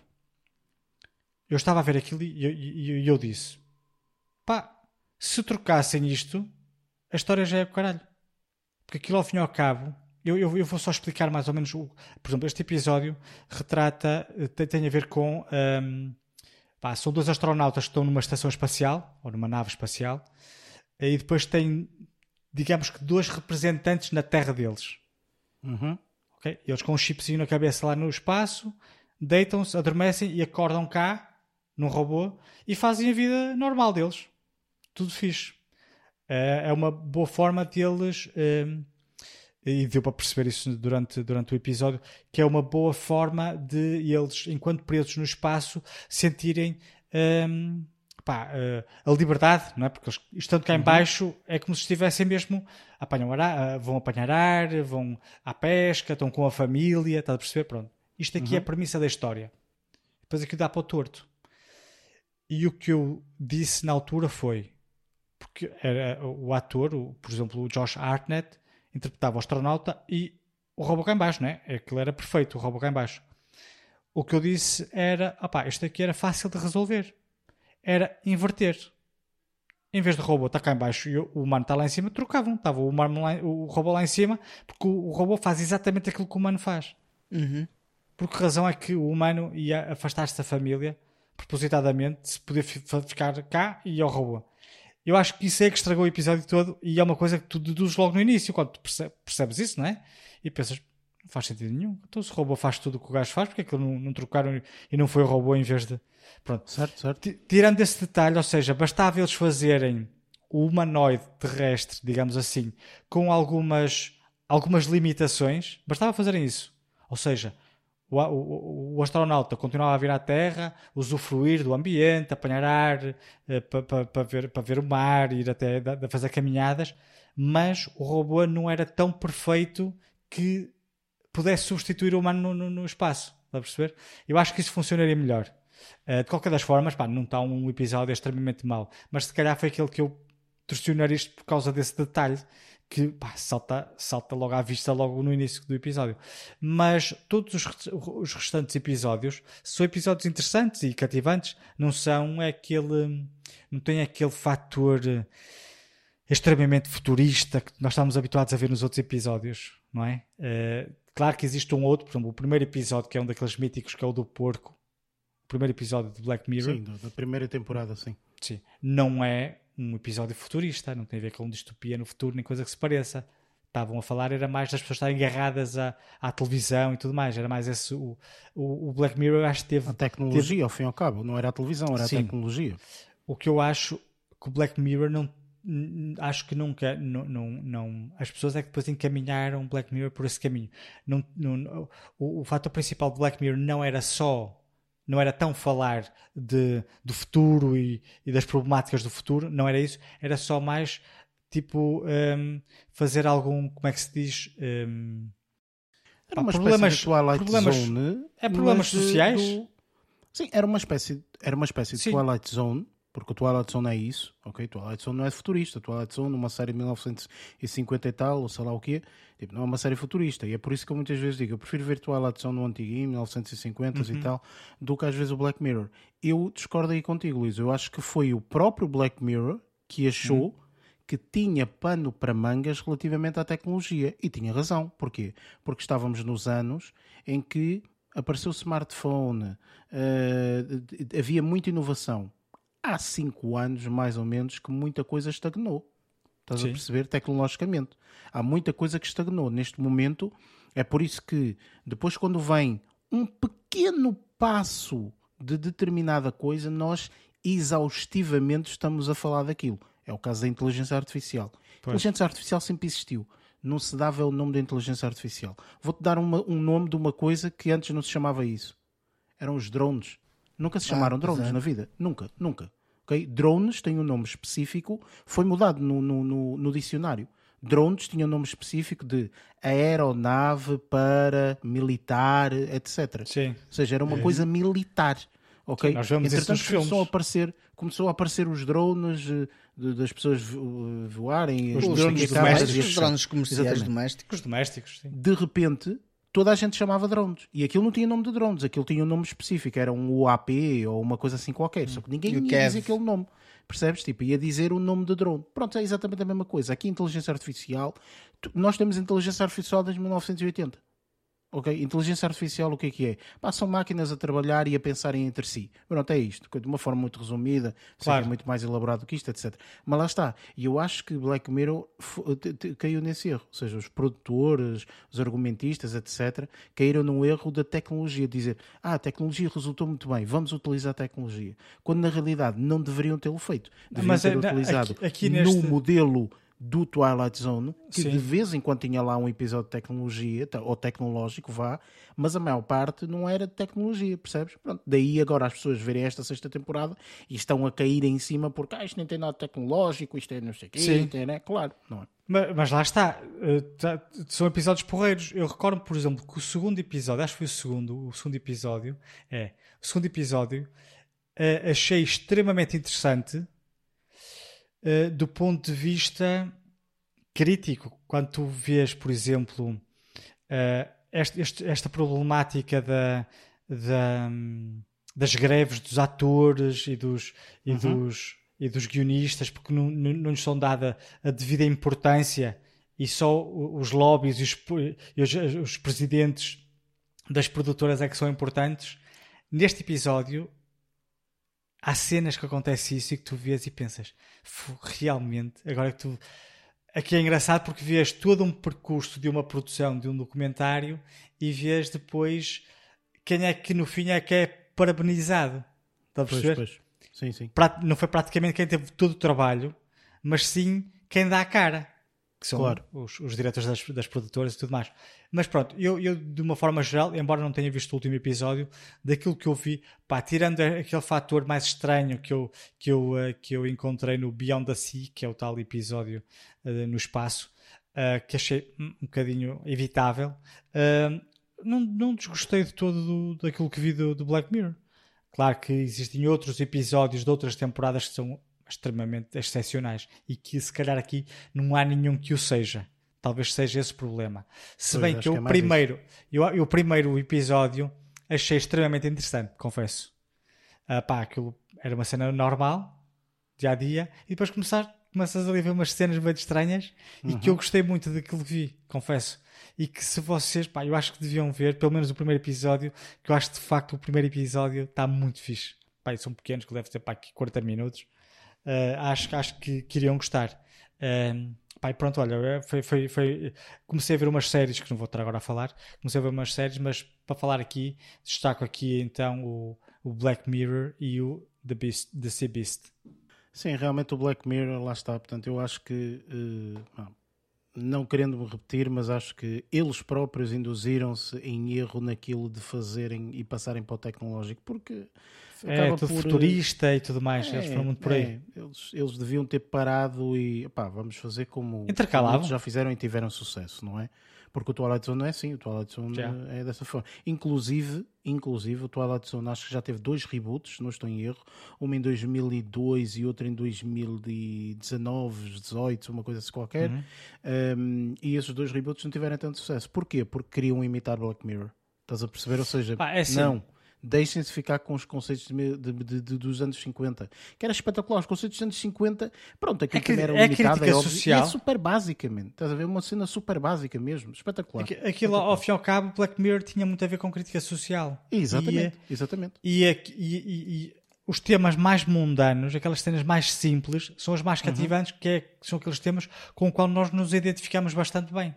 Exatamente. perceber? Exatamente. Ahm, e, bah, mas tem, tem, tem de ver, pelo menos lá está, o, o Jones Hoffel é fixe. Eu gostei muito, que é o primeiro Ok. episódio. Uh, aconselho que o vejam. Ok, muito bem. Ah, ora bem, da minha parte, eu vou aqui destacar ah, de quase três filmes. Não são três filmes, mas é como se fossem. Isto porquê? Porque o Luís, esta semana, não nos presenteou com ah, um stand-up comedy, então Ah, eu tenho que vai- fazer vai esse o trabalho, Eric. não é? Eu tenho que fazer esse trabalho. Porque Eu vi, mas não podemos. queria estar a repetir-me três vezes seguidas. Um, mas uh, efetivamente eu já uh, eu sabia que este indivíduo ia lançar este stand-up comedy, uh, inclusive, portanto, isto já, já passou algum tempo, já passou, sei lá, para duas ou três semanas, algo nesse sentido, que ele lançou, e depois, entretanto, é que eu tive a oportunidade de ver e vi esta semana. Estou a falar aqui do último trabalho do Kevin Hart, Reality Check. Um stand-up comedy que eu acho que está uh, abaixo dos outros, uh, porque infelizmente, para mim, pelo menos, não me conquistou. Uh, acho que. não sei, eu gosto muito do Kevin Hart, acho que ele tem um nível de comédia muito interessante. Uh, gostei muito de trabalhos dele anteriores. Este aqui não está uh, particularmente uh, interessante, do meu ponto de vista. Reality Check é mais no aspecto de nós todos fazermos uma espécie de reality check de ele fala de algumas problemáticas atuais, portanto, desde problemáticas que nós falamos de vez em quando aqui também no, no podcast, um, destes excessos ou de algo nesse sentido. Um, opa, e eu acho sinceramente que este reality check está um bocadinho uh, aquém daquilo que o Kevin Hart poderia fazer. Não está um, um, um especial de comédia mau, vá, vamos dizer-lhe assim, tem sensivelmente cerca de 50 e, e, poucos minutos, quase uma hora, não chega uma hora, um, mas uh, pá, enfim, eu estava à espera de outra coisa. Se calhar é, foi a minha expectativa. Queres mais? É, se calhar foi a minha expectativa. Kevin se estava Hart. com expectativas altas. Pá, porque o Kevin Hart já fez trabalhos excepcionais, estás a perceber? E Sim. eu acho que, em, ter- em- termos de stand-up comedy, ok? Eu acho que ele já fez trabalhos excepcionais. E este hum, não me pareceu, sinceramente, ser um trabalho dele hum, excepcional. Um, opá, e fiquei com pena, uh, sinceramente, fiquei com bastante pena porque eu, eu gosto bastante dos trabalhos dele e pronto, opá, fiquei com com um bocadinho de pena. Também já ouvi dizer que a maior parte das pessoas não, não gostou, portanto não está assim tão bem cotado quanto isso, se bem que portanto, aqui no, no Rotten Tomatoes está a 83% da audiência, não tem uh, ainda reviews de, de críticos, mas portanto também não está assim nada demais. Por isso, olha, pronto, comecei assim de uma forma um bocadinho eh, abaixo daquilo que gostava de ter começado, sinceramente. Eh, e isto também não melhora muito, ok? Por isso não, não esperem que esta semana, não esperem que esta semana seja fantástica porque não é, não é de todo. Ahm, portanto, eu vi um filme logo a seguir que ahm, eu quis ver o tipo de participação que este ator e atriz faziam neste filme, porque eh, é um filme só praticamente eles dois. Eh, um filme onde entra um, a Kelly Coco, eh, que é mais conhecida por causa da, da teoria do, do Big Bang, e o Pete Davidson. Uh, portanto, aquele humorista que eu não gosto assim muito e acho Pois. sinceramente que os trabalhos deles são um bocado meh. Uh, e há aqui um filme que eles uh, que foi que estreou o ano passado, se não estou em erro, que se chama Meet Cute. Ok? Uh, este filme está interessante porque isto é literalmente, em termos de narrativa, Uh, não, não, não, não olhem muito para, o- para, o- para a sinopse, porque a sinopse, se não estou em erro, tem aí um, um, Um spoiler? um- É é assim, na realidade não é um spoiler na totalidade, mas se tu fores inteligente e já viste 350 filmes, sabes perfeitamente qual o tipo de spoiler que isto pode ocorrer. ok. Ok, pronto. E então, basicamente, a capa, podem ver a capa que é interessante, é a capa deles dois num restaurante. eh, Com um espelho. portanto, com um espelho, e no espelho tem assim outras, outras visões, digamos assim. De, de- É similar de- ao, ao- à capa do The Devil's Hour, aquele filme que eu vi, aquela série que eu vi. hum, Era igual, ok, só que em vez de ok, estarem no restaurante, ok. estavam num, numa sala de. De... Hum, Então não sei até que ponto é que não será algo idêntico. Uh, porque uh, eu não vi, eu não, vi, eu não vi a série, não vi a série, portanto não sei se será isso ou não.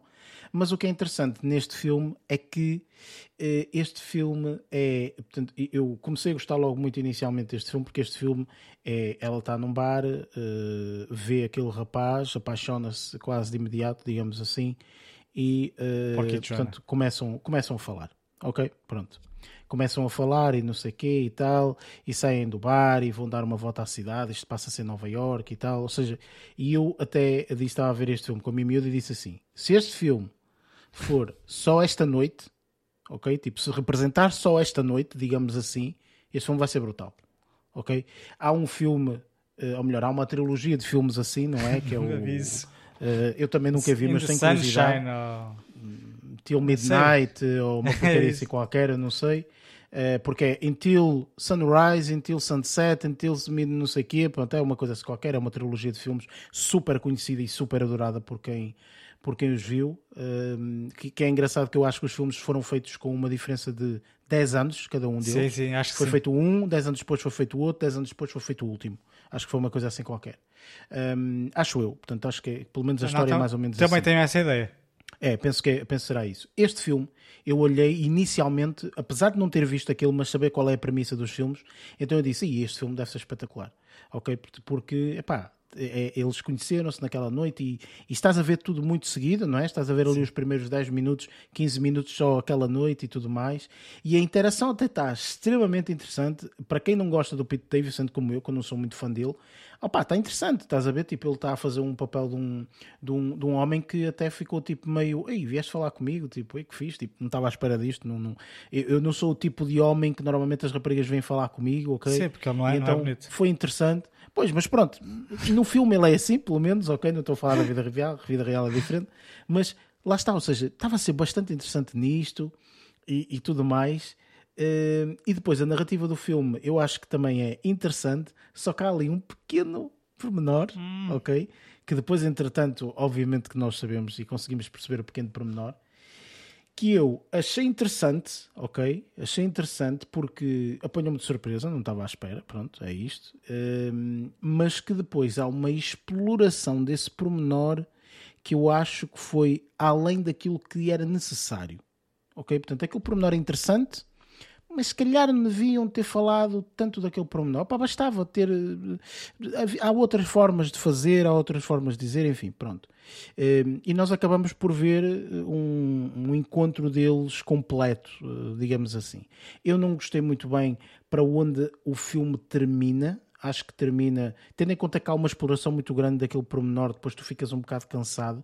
Apesar deste filme é espetacular, porque este filme na realidade diz que é uma hora e meia, não é. Este filme é uma hora e 10 minutos quase, para aí, uhum. ok? Só que depois, entretanto, há um credit scene e depois está, tipo, há tipo uma espécie de um after credit que é coisas que nós já vimos no, no, no, no, no filme, okay? mas são pormenores que, por exemplo, não foram para o filme, digamos assim, mas são pormenores adicionais, não são bloopers, nem nada disso, são pormenores adicionais que na realidade, se vocês não virem, também não vai, não vai dar assim não vai mais acrescentar nada. Não, não vai acrescentar e podia até ser uma cena totalmente diferente Sim. e davas um, uma finalidade diferente ao filme, não, na realidade não. Um, mas pronto, ou seja, foi um filme que eu vi assim naquela na descontra e tal, era, e soube-me relativamente bem por causa desse pormenor, ok? No entanto, confesso que acho que este pormenor foi explorado demasiado, portanto não havia necessidade de explorar tanto este pormenor. Este filme tem 59% da crítica e 61% da audiência, portanto está ali QB, portanto tanto a crítica como a audiência tipo, estão ali hum, mais ou menos, sendo que também não tem muita gente na, na, nos críticos, 34 só, e a audiência também 250 pessoas, portanto não, sensivelmente 250 pessoas também não é assim muito. Uh, mas pronto, olha, achei interessante, ok? Sobretudo porque a interpretação dele até está mais porreira do que o que eu estava à espera. A interpretação dela, aquele Coco é uma atriz de, de fazer tanto uma coisa como outra, portanto ela faz aqui um papel de uma rapariga apaixonada, pronto, é isso, uh, e que depois lá está a exploração daquela coisa, acho que também é exagero, há aqui um pormenor que eu sinceramente acho que pá, era desnecessário, é só isso. Uh, acho que a narrativa poderia ter ido por outro caminho. No entanto, o, o, date deles, digamos assim, que eles vão num date, não é? Esse date até é engraçado, é porreiro, uma pessoa sente-se apaixonada com eles, digamos assim. Isso é, isso é fofo, é porreiro, estás a ver? E é, nesse aspecto eu acho o filme até bastante, bastante engraçado. Quem gostar deste tipo de filmes, é pá, pronto, é cute, como diz o título do, de, do filme. Um, por isso fica aqui a minha recomendação QB. Okay? Recomendação se tu quiseres ver uma cena estupidamente leve, não quiseres pensar para nada, vê isto. Ok? E entretanto, último filme. Uh, e última coisa que vou destacar hoje é um filme que uh, confesso que ia com algumas expectativas relativamente altas para este filme, porque tinha ouvido falar muito bem. Uh, crítica e tudo mais, muito bem. Aqui no Rotten Tomatoes está 81% da crítica e 84% da audiência, sendo que não tem muita gente que, que, que o viu. É um filme que eu até nem sei denominar bem isto em termos do nome. Eu acho, eu vou tentar dizer, se não, se não pá, vocês têm na, nas, nas descrições do, do, do, podcast têm lá o nome, por isso qualquer coisa também vem por lá. Um, Lino Leon, uma coisa assim Linoleum. qualquer. Linoleum. Ah, talvez linoleum. seja isso. É, já sei, é linoleum. Ou linoleum, sei lá, não sei, pronto, não sei. É linóleo. É pá, não sei, pronto, sabem o que quiserem, não sei. Então, o que é, que é este filme? Este filme, é, eu ia com umas expectativas, porquê? Porque vi uma lista de filmes, digamos assim, que estavam cotados de pessoal que tinha visto filmes e tinha dito: epá, olha, este filme foi um dos melhores filmes que eu vi, etc. E este filme estava relativamente lá em cima, ok? E eu achei: ok, deixa-me ver. Pela capa, vê-se um indivíduo e vê-se assim tipo um, um, desenho de uma, de uma, spa, de, de, de uma, de uma nave espacial, espacial planeta sim. Terra, e não sei o quê, pronto. E então, o, o filme, em termos de narrativa, uh, é basicamente, nós vemos aqui a vida deste, deste senhor, não é? Um, e vemos a vida deste senhor que é um apaixonado, sem sombra de dúvida, pelo, pelo espaço, que ele é um apaixonado pelo espaço.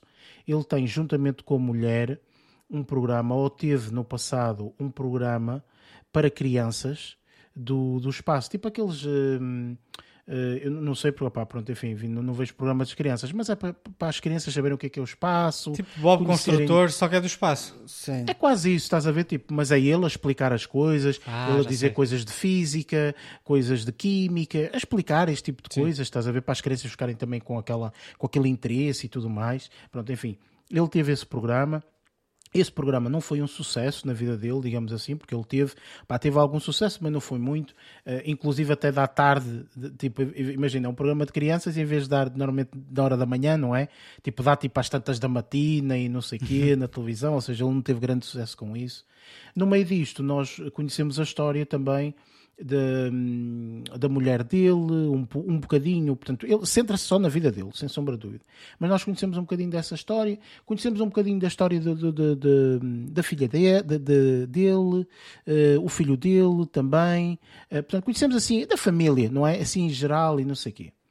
Uh, e também, portanto, há aqui uma, uma, uma adição que é uh, o, que, o, que, o que parece ser o pai, portanto, porque ele, ele fala assim com uma pessoa mais de idade e não sei o quê, uh, e ele em volta ali de um, de um, de um sempre de, de, das coisas do espaço e não sei o quê e tal, e vemos a vida dele a decorrer, pronto, ele, ele quando está a fazer o programa sente-se bué de contente, mas depois entanto dizem-lhe lá na, na network ou whatever, dizem, ah tal, este programa não foi tanto de sucesso, tal, ele fica um bocado mais em baixo, a vida dele está um bocadinho em baixo, portanto a situação também com a mulher dele também está um bocadinho quebrada, vá, digamos assim, enfim, pronto.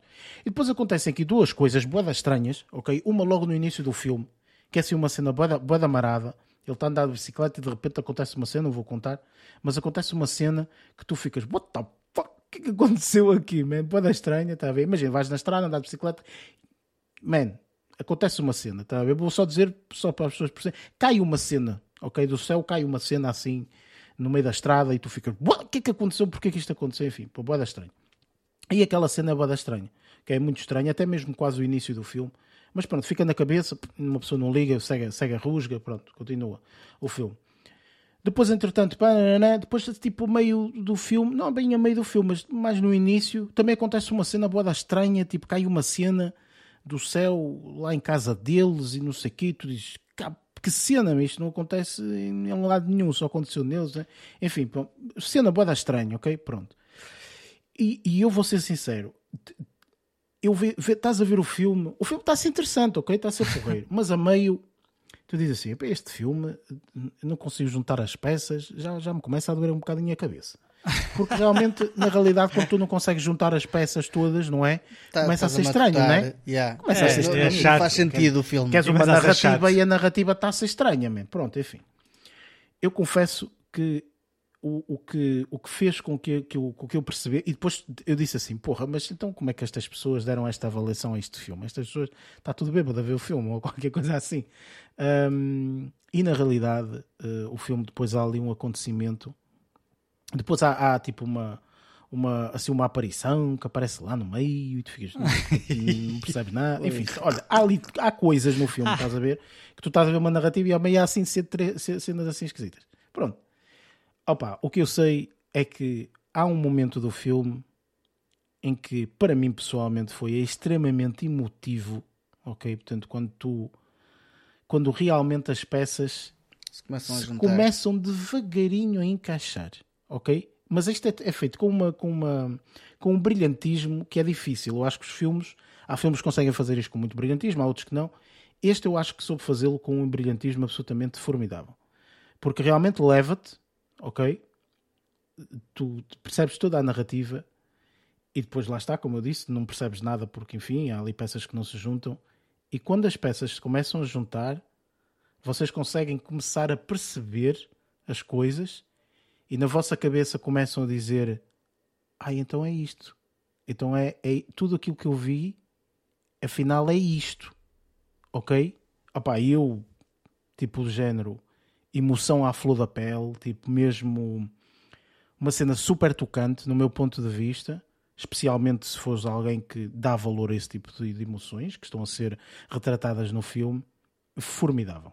Ok? Acaba de uma forma que acho que a partir daquele momento podia acabar de qualquer forma o filme, porque eu já estava, já tinha recebido tudo aquilo que eu queria receber do filme, digamos assim, e é isso que eu digo relativamente a este filme. Este filme é um filme em que quem conseguir ver dois terços deste filme terá uma recompensa que eu, no meu ponto de vista, acho que é muito interessante ok? Muito, muito interessante. É. Opa, enfim, e agora compreendo efetivamente o motivo pelo qual as pessoas dão esta pontuação e este filme está estupidamente bem cotado no Rotten Tomatoes e tudo mais. Um, nesse sentido, este filme é brilhante, ok? É brilhante. Confesso que o filme é pequeno, 1 hora e 38, portanto, enfim. Portanto, é, é, é mesmo isto. É literalmente, ao ver o filme, tens que, pá, embarcar nesta viagem. Ter mente aberta. Ok? É, e embarcar nesta viagem. E deixar ir. E deixar ir. Eu por acaso estava curioso ir. para ver este filme. E, opá, é assim, eu confesso que vale muito a pena. E depois há aqueles pormenores que eu acho que foste tu, Luís, que tu disseste isso.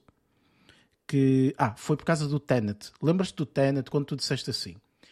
Eu vi o filme, não sei o que, gostei, babá, e há um pormenor inicial que eu vi que era um espelho partido e uhum. que eles não falam disso nos próximos quase uma hora do filme. E depois de uma hora do filme tu percebes porque é que aquele espelho está partido. Lembras-te? Aqui há cenas assim. Estás a ver? Isso Aqui é há fixe. cenas assim. Cenas que desde o início tu vês e tu perguntas, porquê que será que. Não, nem percebo, pronto. E nem ligas às acontece... vezes. Nem ligas, nem ligas. E depois, entretanto, quando ligas, quando ligas, quando aquilo parece que vai acontecer, digamos assim, não acontece da forma como tu queres, como tu pensas. Estás a uhum. perceber? Uhum. Ou seja, ainda melhor assim, não é? Claro. Portanto, que é opá, formidável, estás a ver? E tudo, e tudo se encaixa, tudo se encaixa. Tipo, e faz um puzzle que tu depois olhas para o puzzle e dizes: Ih, que puzzle bonito, man. este puzzle está bué de interessante, ok? Portanto, este filme, efetivamente, é um filme que eu aconselho, só que sou, opá, sou extremamente sincero. Há pessoas que vão ver este filme e vão dizer que é uma seca ok? Há pessoas. Porquê? Porque não têm e não querem ver um filme com este tipo de sentimento, ok? É isto. Portanto, este filme é preciso gostar de filmes, é preciso gostar de uh, exploração de sentimentos a ver um filme, emoções e tudo mais, porque aquelas pessoas que não gostam de, de, de, pá, de remexer aqui dentro, digamos assim, ok? Portanto, acho que não vão gostar muito de ver este filme. E este filme é brilhante nesse sentido. E acima de tudo, é um filme que eu acho que é uma excelente mensagem à nossa imaginação, ou sonhar, uh, ou pá, acredita, coisas assim. Ok? Tipo, o, o, é mesmo aquele filme de tipo, pá, sonhar não faz mal e faz bem, man. Sonha. Sonha que isso não. que isso, pá, faz bem. Estás a perceber? Mata, não é? é um bocado. É, exatamente, é isso. Estás a perceber? Portanto, acho que é espetacular, espetacular. Não falo mais deste filme, nem vou dar mais pormenores sobre o filme, porque acho que posso entrar no ramo dos spoilers e não quero, obviamente. É um filme muito, muito interessante nisso. Lázaro, se tens interesse, pá. Eu por acaso, tá era o que eu estava a dizer. Tenho aqui a minha review. Fui um bocado na mesma onda que tu. Adicionei o filme depois de ver, tipo, filmes interessantes para ver. Tipo, lá está, tipo, uma pessoa. No, nós temos. Fazer isso nós uhum. temos, é, é, isto é prática recorrente dentro de podcast, acho eu. Tipo, podemos nunca ter comentado, mas se calhar cada um de nós deve ter a sua, no seu dia a dia, deve ter a sua rotina para fazer este tipo de pesquisas, mesmo para, para receber as notícias por fora. E muitas vezes calham-nos cair alguns, alguns sei lá, alguns uh, artigos de blogs ou de sites a dizer 10 filmes que não deves perder este ano. Ou exato, tipo. Exato. Os 10 melhores os, filmes até agora, 2023. Não é? Exatamente. e acontece, acontece-nos imensas vezes de, de repente aparecer o filme, mas opá, tipo, nós já temos às vezes semanas delineadas e acabamos por guardar o documento e depois vamos ver às nossas plataformas, vemos onde é que está, vamos ao Just Watch, acabamos por adicionar um, se calhar à nossa watchlist e o filme efetivamente eu tinha visto também numa situação dessas e acabei por adicionar. Nunca acabei por o ver ainda, um, porque lá está, tipo, fomos colocando também com o andar da carruagem, às vezes acabamos por colocar outras coisas e nem nos sequer lembramos de ir ver uh, esses filmes. Pá, e estava curioso para ver o filme já, já há algum tempinho, ainda não tinha visto, mas estava na lista. Um, agora que tu dizes, se calhar, se calhar vou acelerar o processo, vai passar na prioridade um bocadinho à frente de outros filmes. Sim, vale super a pena, aconselho a toda a gente a ver, sinceramente, porque pá, é, é interessante. Mas lá está, é como eu disse, pessoas que gostam de emoção, etc., aí vale a pena, senão não, não é um filme que não, que não vos vai, pá, não satisfazer. Vai yeah. não, não vai satisfazer, percebes? Há pessoas que gostam daquele filme que no final satisfaça tudo uhum. e este uh, só satisfaz porque realmente tu gostas deste tipo de emoções. Percebes? É isto, okay. senão, sinceramente, fica, fica, fica longe deste filme, digamos assim. Um, e pronto, esta foi a minha semana. Um, acho que consegui opa, dar aqui a volta por cima, tendo em conta este filme e, e, e, pelo menos puxar aqui algumas emoções que eu pessoalmente dou, dou, dou relevância. Uh, e, para além disso, obviamente, todos nós vimos aqui uh, este, este filme bomba, não é? Uh, e é esse que vamos fazer review, por isso vamos aqui para o nosso próximo segmento, o segmento da review do filme desta semana, Oppenheimer. This is a national emergency. Detonator charged.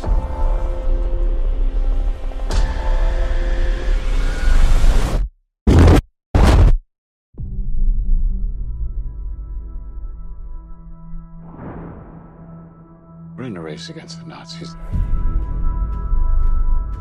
And I know what it means. If the Nazis have a bomb. We have a 12 month head start. 18. How could you possibly know that? We've got one hope. All America's industrial might and scientific innovation connected here. A secret laboratory Keep everyone there until it's done. Let's go recruit some scientists. Build a town, build it fast. If we don't let scientists bring their families, we'll never get the best. Why would we go to the middle of nowhere for who knows how long? Why?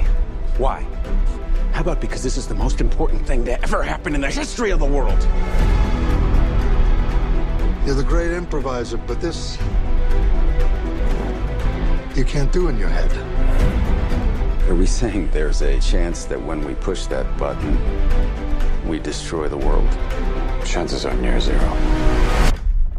Near zero. What do you want from theory alone? Zero would be nice.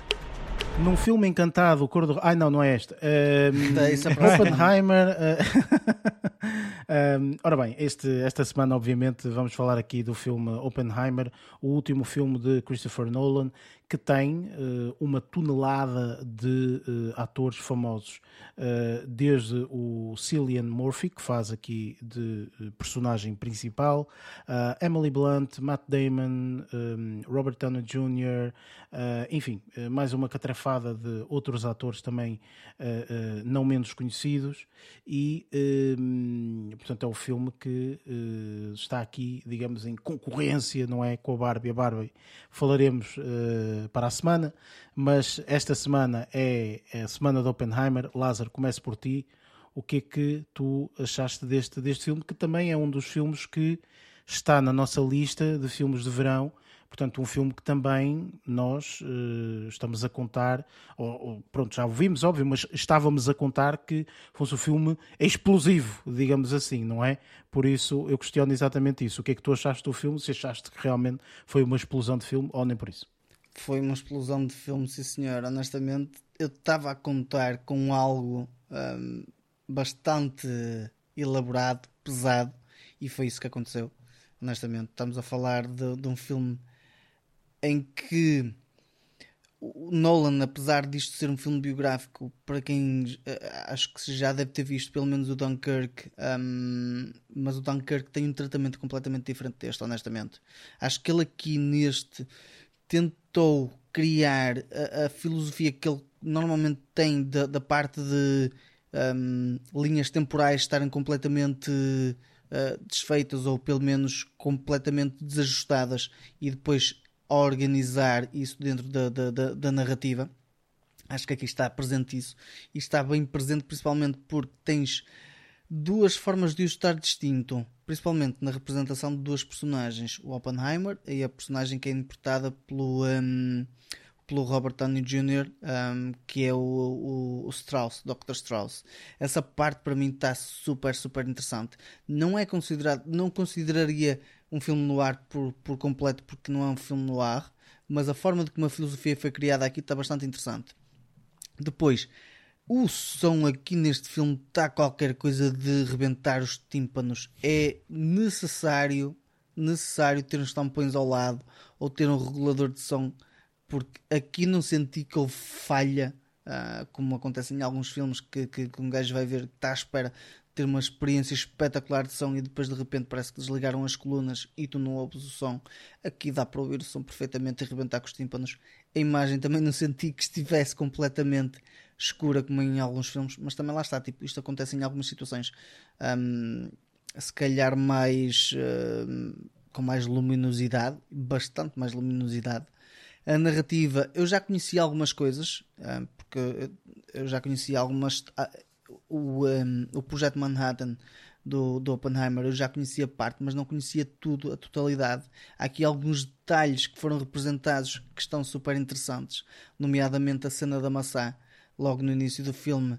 Um, eu não estava a contar que fossem representar aqui isto e foi representado aqui isto também. Também lá está, tipo, é algo que acaba por desplotar a forma de como ele é visto na, na, na comunidade científica, como ele também é visto pela parte do. Um, de, de, de, ou seja, da, da, equipa de onde ele vai integrar também o projeto, se bem que isto também só foi algo que só foi admitido depois por ele mais tarde, depois já estar supostamente dentro do projeto.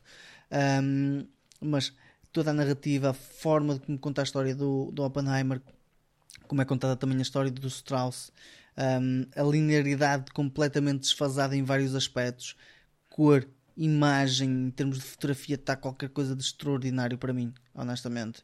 Um, banda sonora, efeitos sonoros também, qualquer coisa de brutal. Um, e depois lá está, tipo, a parte de, de, de, do desempenho dos atores. O Cillian Murphy aqui desempenha um papel extremamente interessante.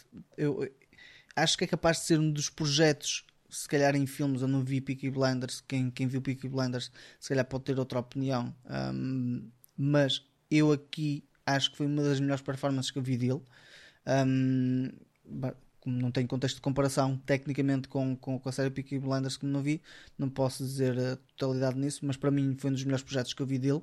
Uh, depois a Emily Blunt também está interessante a personagem dela, e depois o Robert Downey Jr. foi engraçado vê-lo sair, se calhar, da zona de conforto ou da estrutura de conforto que ele teve quando esteve a desempenhar a, a personagem do, do Iron Man. Vê-lo aqui dissociado disso, tendo em conta que já não se via alguns projetos dele que, que depois de ter acontecido a situação dele já não estar na Marvel, fez aquele Doctor Dolittle que até me meteu um bocado de nojo. Hum, acho que aqui é um papel completamente diferente e acho que aqui vejo o Robert Downey Jr. como bom ator, aqui já, já se calhar mais sedimentado e, e, e com outro tipo de perfil e outro tipo de postura e isso para mim soube-me bem ver. Pá, e depois tudo o resto, acho que o Nolan aqui fez uma, uma peça espetacular e opá, não, não há volta a dar. Este, este, este realizador, em tudo que mete as mãos, consegue fazer uma obra-prima, meu. É, é, é incrível. Luís, uh, concordas aqui com o Lázaro ou nem por isso? Uh, opá, sim, concordo. Uh, confesso que uh, quando fui ver o filme já é com alguma expectativa, não só porque por todo este, este um, buzz à volta do filme, não só por causa disso, mas também pelo facto, pá, pelo fator Christopher Nolan, que assim como alguns atores vendem filmes, no caso de, de, de, de alguns realizadores, ou melhor, nem todos os realizadores têm uh, a vantagem de ter nomes que vendem filmes. Como temos, por exemplo, Steven Spielberg, que só o nome do realizador vende filmes, e agora temos aqui o Christopher Nolan, que está mais ou menos dentro do mesmo, do mesmo barco, pá, Quentin Tarantino, entre outros. Uh, às vezes as pessoas nem querem saber de que é que trata o filme, pá, é daquele realizador vou ver. Eu já fiz isso muitas vezes, uh, por isso acredito que outros também façam.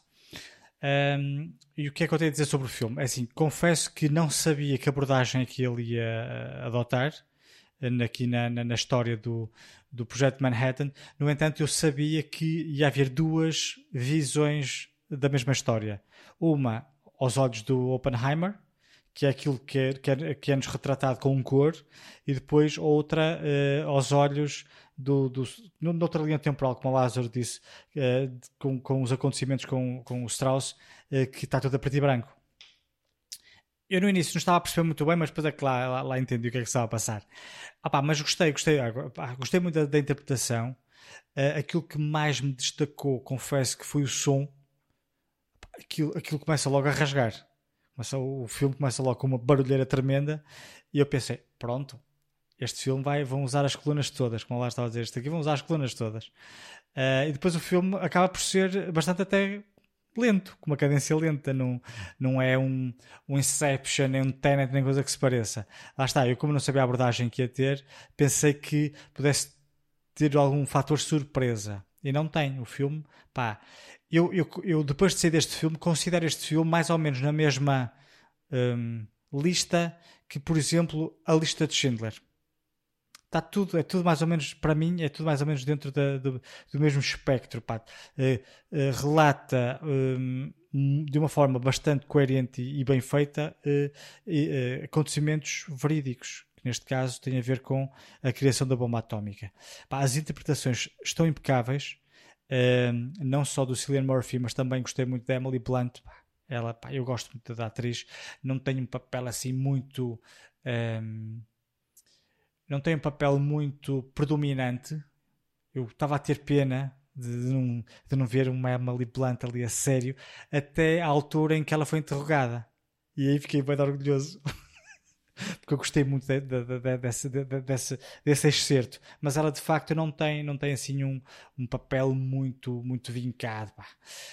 O que eu gostei mais, para além do som, foi de alguns aspectos hum, que o realizador assim, o que eu estava a dizer, a, parte, a, a, cor é tudo eh, aos olhos do Oppenheimer, a forma como ele foi contratado, o, como é que os, os acontecimentos foram evoluindo até à construção da bomba atómica. E achei interessante quando o estavam a interrogar e começaram a entrar pela, pela, pela vida privada, a, a forma como o realizador mostrou que ele estava a sentir uh, eh, meio que despido. É um termo que nós usamos muito, não é? Uhum. Olha, pai, parece que, o parece que o despiu ali à frente das pessoas. E eu gostei muito, sem querer entrar em spoilers, a forma como isso foi retratado no filme. A forma que, que quando começaram a falar da vida privada dele, ele sentiu-se extremamente eh, desconfortável e notava-se. Está a perceber?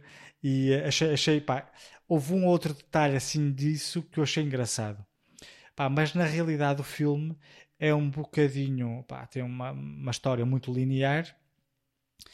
Não, não, não, não, não vemos muita coisa de bombas nucleares, ou seja, vemos só o teste. Uma vez que estamos a ver aos olhos do Oppenheimer, ele só esteve presente no teste. Depois, mais tarde, ouvimos falar do Hiroshima e do Nagasaki, só que não, visualmente não temos essa percepção. Eu pensei que íamos ter também isso. Pá, estavam a falar do som, do IMAX e não sei das quantas. Eu pensei pá, que iam usar pá, essa tecnologia para mostrar cenas assim de- de- desse género. Mas não, afinal de contas, só vimos o teste. Pá, confesso que não adorei o facto de não ter som, a parte do teste. Pensei que fosse uma cena assim mais espetacular. Mas não desgostei, mas pensei que fosse gostar mais. Ahm, pá, mas pronto, olha, pá, num contexto geral gostei muito do filme, achei pá, a realização muito bem feita, pá, o som, pá, a banda sonora não me lembro, confesso. Tem banda sonora, eu sei, com musiquinhas e não sei o quê, mas só me lembro do, dos estilhaços que eles faziam muitas vezes essa, essa porcaria a meio do filme. Ah, o som, pá, gostei muito do som do, do filme. Ahm, só fiquei um bocadinho decepcionado na cena final do, do, pá, do teste. Pensei que fosse uma cena muito mais espetacular, mas gostei visualmente, achei extremamente interessante. Ainda por cima, eu sabia que não tinham usado CGI para fazer as explosões, então achei isso ainda mais fixe, não é? Em vez de as, as, ah, pá, todo aquele fogo e não sei o quê, pá. É assim, não todo gostei muito do filme, lá está. Eu acho que este aqui vai ser, vai entrar para a mesma lista da lista de Schindler, para mim, entra numa lista similar, similar à lista de Schindler, eh, que são pá, filmes com acontecimentos históricos muito bem feitos. Ahm, e que pá, podem ser. E depois tem muito detalhe. O filme, este filme, achei que tinha muitas particularidades a nível de, de composição de imagem. Pá, eu gostei, eu, é- é- é- é- esses detalhes gostei. Só, só a parte final, eu pensei que fosse ver mais da bomba, mas pronto, não vi. Mas pronto, é o que é. Mas, mas pá, não todo gostei muito, porque pá, tinha interpretações muito boas de atores conhecidos. Eh, mas gostei, gostei bastante.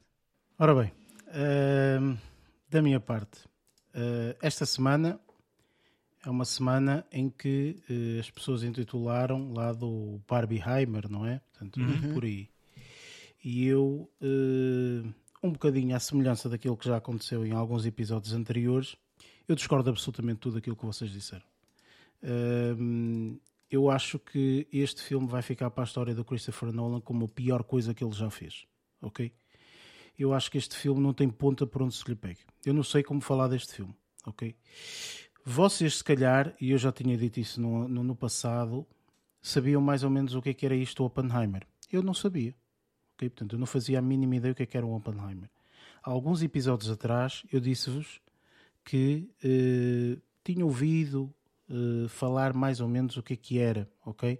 Portanto, eu ouvi uma frase, digamos assim, Oppenheimer, bomba nuclear. E eu, pronto, já sei mais ou menos sobre o que é que o filme vai falar e tudo mais. Quer dizer, nós temos um dos melhores realizadores da nossa história a fazer trilogias do Batman. temos um dos melhores realizadores da nossa história a agarrar em histórias e distorcê-las de, de tal forma que toda a gente diz que aquilo em termos de narrativa é uma coisa colossal. Estou a falar do, do, do Tenet, estou a falar do Inception, ok? Coisas Memento, por absolutamente... Memento, sim, sim. mas Memento já foi no passado, estou a falar assim mais recentes.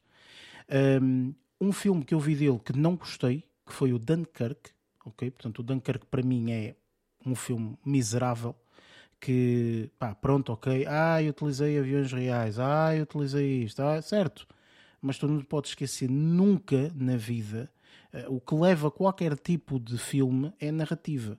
É isso que vai ficar na memória das pessoas, ok? Acabou, mais nada, ok? Portanto, ou então é extremamente inovador, como um, como um eh, eh, eh, eh, que fez o Avatar, que é extremamente inovador, não é? Como é que se chama o que fez o Avatar? É James o, Cameron. James Cameron. James Cameron. James Cameron fez o Avatar daquela forma em 3D e tal, não sei o que, inovador. Todos nós já falamos e dissemos que a narrativa é a história da Pocahontas mais modernas. É isto, não é? Pronto. Por isso, este indivíduo decide agarrar neste assunto, ok? Neste, nesta personagem. E o que é que ele decide fazer? Contar uma história da vida dele que não me interessa para patavina. Eu não quero saber o que é que ele fez ou deixou de ser. Eu quero lá saber, man, que ele é um excelente físico e que fe- este gajo inventou a bomba nuclear. É a única coisa que eu quero ver. É a bomba nuclear. Mostra-me a merda da bomba nuclear. Não mostra. Mostra um clarãozinho, um não sei quê. Te- Este filme é uma merda, man.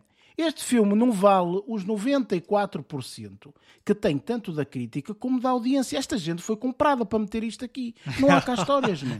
Este filme é horrível, man. É horrível. Este filme tem 3 horas. Há uma hora eu estava a olhar para o meu relógio. A dizer assim, quanto mais tempo é que eu vou ter que estar aqui, mano. Eu estou-me a cagar para o puto da vida dele, mano. É uma porcaria a vida dele. Não quero saber, mano. A vida dele não tem nada de interessante, não tem nada, não tem ponta para onde se lhe Então, pega. ele conheceu Só um Albert ponto- Deixa-me Einstein. terminar. Deixa-me terminar. E o que é que isso interessa? Ai, É porque fixe. viu o Einstein. E então o que é que interessa ver o Einstein? Tipo, do género, olha, mostra-me a vida do Strauss, também viu o Einstein. Não, é, tipo, não é interessante, man. Não é interessante, não tem, não tem nada de interessante a vida deste indivíduo. Ok? O que é interessante é ver ele a juntar-se com uma equipa, a fazer uma coisa praticamente impossível e a ver o resultado daquilo. Tudo o resto é barulho. Tudo o resto é barulho, não há mais nada. Este filme é tão fraco, porque é fraco, este filme é fraquíssimo. É horrível este filme. Este filme eu não aconselho a ninguém a ir ver. Todas as pessoas que eu aconselhar a ver este filme, estas pessoas vão dizer são três horas perdidas da minha vida. Completamente. Um filme horroroso, mano. É tão fraco que o, que o Christopher Nolan sabia disso. E como é que ele sabia? Este filme não tem 10 minutos sem música. Tu estavas a dizer, Luís, ai, não me lembro de música sonora. Banda sonora. Este filme não há 10 minutos sem música. Ok? 10 minutos é muito. Ok? Todo o filme é composto por banda sonora. Só há um problema quando tu fazes isso. E qualquer pessoa que estudou minimamente isto sabe. Quando tu metes música em tudo é para levar as pessoas. Percebes? Porque tu, quando tens uma boa narrativa, não precisas levar para lado nenhum. Percebes? Tens uma boa narrativa. O filme segue. Ok? Leva-te sempre. Estás sempre interessado em saber o que é que acontece. E naquela esquina. E não sei o quê. Pá, pá, pá. Neste não, man. Neste o filme inteiro. O filme inteiro está com música. O filme inteiro. E depois, o que vocês gostaram muito, que é o som, eu achei o som mais horroroso de sempre. Isto não faz sentido nenhum, não cabe na cabeça de ninguém. E tudo bem que, efetivamente, nós levamos ali com explosões. Eu tive que tapar os ouvidos. Ok, tipo, não faz sentido. Não faz sentido. Aquilo aumenta, aquilo está a um nível superior do que é aconselhado de- em termos de saúde. Ok, é tão simples quanto isso. Eu gosto de ouvir música alta e eu gosto de ouvir eh, eh, efeitos sonoros bons. Mas uma coisa são efeitos sonoros bons, outra coisa é ser alto. Ok? Toda a gente já ouviu músicas por colunas. Ok? E há colunas boas e colunas más. As colunas boas são aquelas que quando aumentas o volume faz. Ok? As colunas, ah, ah, ah, as, melhor, as más fazem isso. Ok? As boas são aquelas que tu tens o, o volume alto e tu sentes por dentro, sentes o, o, o, o bass, sentes tudo. Ok? Sentes os graves e etc. E consegues ainda contextualizar todos os, a parte fina e tudo mais. Este não, este filme é. É só isto, man. É um barulho que daqui até Setúbal. Não faz sentido, man. Não faz sentido absolutamente nenhum. Não tem, não tem profundidade, ok? Aquela explosão não tem profundidade absolutamente nenhuma. E o que é que nós vemos da explosão? Bluff. Pronto, já vimos isto. Man, eu juro-te, eu juro-te, eu estou arrependidíssimo de falar deste filme. Arrependidíssimo. Eu tinha ido ver da Barbie vestido de cor-de-rosa. Percebes? Tipo, eu preferia mil vezes. Tipo, este filme é. Eu sugeri trocarmos. tem- Pá, é, é absolutamente Eu estúpido. Eu não consigo perceber como é que há pessoas a dizer tão bem deste filme. Só há uma forma de dizerem bem deste filme. São pessoas que gostam muito de história, são pessoas que gostam muito da história deste indivíduo e querem ver a história deste indivíduo. Isto não é filme para mostrar-se nos filmes de verão, meus amigos. Pelo amor de Deus. Quer dizer, tipo, tu- se tu não gostares do indivíduo, tu chegas ali, sentas-te e ficas 3 horas a apanhar uma seca. Porque é literalmente isso. Ok? A única coisa de bom que vais ver é uma explosãozinha e uma história. A única narrativa interessante é o tal projeto Manhattan que vocês falam. É a única coisa interessante. Tudo o resto não vale nada. Ok? Tipo, tudo bem. É- é- é- isto é a receita típica e espetacular de tu teres tudo disponível para ti e estragares. É isto. Tens os ingredientes todos ali à tua mercê. Ok? Para fazeres a melhor refeição do mundo. E decides fazer uma omelete, sei lá, de, de, de- de- rodas, de, Ai, carros. Jesus. Percebes? Quer dizer, é horrível, man. Absolutamente horrível. Interpretações interessantes. Não é nada, não. É a minha opinião. E eu posso dar a minha opinião e vou dá-la. Portanto, é, é, efetivamente, in- interpretações interessantes. Mas não mais do que isso. Para que é que eu quero ver uma interpretação interessante do Robert Downey Jr.? Ele já fez muitos filmes, eu posso ir ver aqueles, ok? Para que é que eu quero ver a interpretação do Matt Damon? Ele já fez muitos. Emily Blunt a mesma coisa. Este, o Cillian Murphy, exatamente a mesma coisa. Ainda mais tem uma série fabulosa que toda a gente diz maravilhas daquele indivíduo. Eu se quiser ver interpretações interessantes vejo aquilo, ok? Porquê é que eu estou a ver este filme? Eu estou a ver este filme porque quero ser induzido e quero ser levado numa história interessante. Não é? Não é nada de interessante. Ah, e tal, este Oppenheimer fez e não sei o quê. Não é interessante. Nem os momentos em que pode ser interessante, ok? Como a, a- a- cena da mulher dele e, e- e a, e a outra personagem que aparece também, etc. Olha, outra coisa. Como é que se mete essa cena interessante? Despem as pessoas. É isto, pronto. É interessante porquê? Porque as pessoas estão despidas. Percebes? Quer dizer, não, não tem. Epá, uma boa cena dessas não precisa das pessoas despidas. Mas isto nós já sabemos há 20 anos. Ok? É o mesmo que dar um tiro numa bala. Não é preciso ver o tiro, ver a bala a sair e entrar no corpo de outra pessoa. Não é. Ok? Um bom tiro. Tá- Estás é a falar bom. de quê? Não estou a perceber. Estou a falar, por exemplo, eles da cena entre ele e a outra atriz. Ok? Sim. Não é a Emily Blunt, mas a outra atriz. Eu acho que isto é um bocado de spoiler. A, pri- a primeira falar. cena de sexo Pronto. que o Christopher Nolan filma. É isso que estás a falar. Pronto, então, então, olha, mas que é? Estamos a falar com o Christopher Nolan, é um, é um realizador que saiu ontem da academia, queres ver? Não sabe filmar cenas de sexo. É isto? Tipo, não sabe eh, pagar a gente que já filmou 650 mil cenas assim. Tipo, é isso? Não. Percebes? Quer dizer, é- acho que é só desnecessário. Ok? E mais uma vez, imbuído pela música. Música em todo lado. Tudo que é, tudo que é, é balado. É, Tudo que sair o filme em, em streaming, que não sei quê, tu vais voltar a ver o streaming que tu vais ver. Não há 10 minutos sem música. Não apercebi Isto é isso. para quê? Isto é para seres levado completamente, sempre constantemente. E mesmo assim eu olhei para o relógio quatro vezes ao longo deste filme. Ok? Tipo, isto é demais, mano. Eu quando chegou às 3 horas de filme, mais ou menos, não chegou às 3 horas, mas quando eu vi mais ou menos faltavam 15 minutos, eu disse, aleluia, louvado seja o Senhor.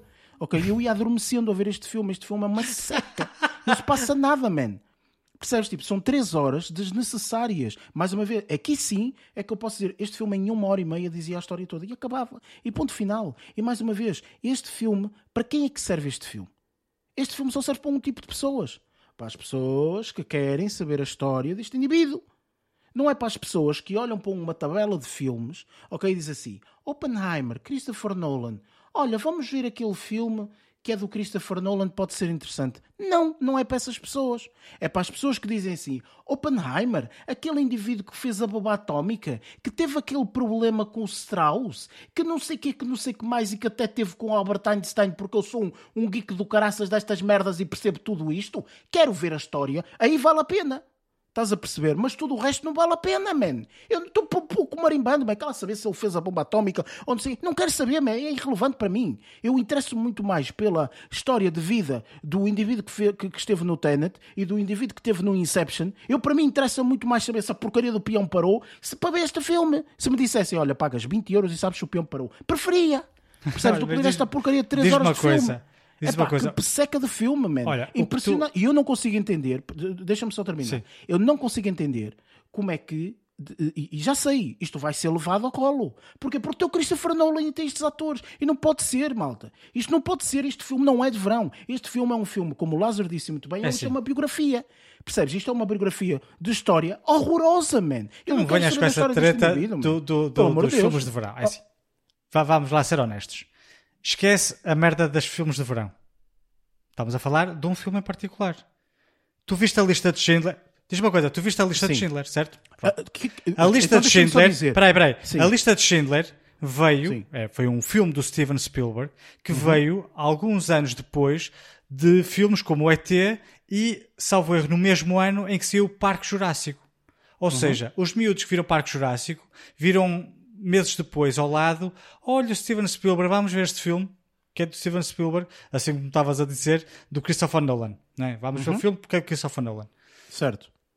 A percepção é a mesma, ou seja, o, o Eu Christ- vou-te dizer onde é que difere. Eu vou-te dizer onde é que difere. Tu falaste da lista de Schindler. Qual é a diferença da lista de Schindler?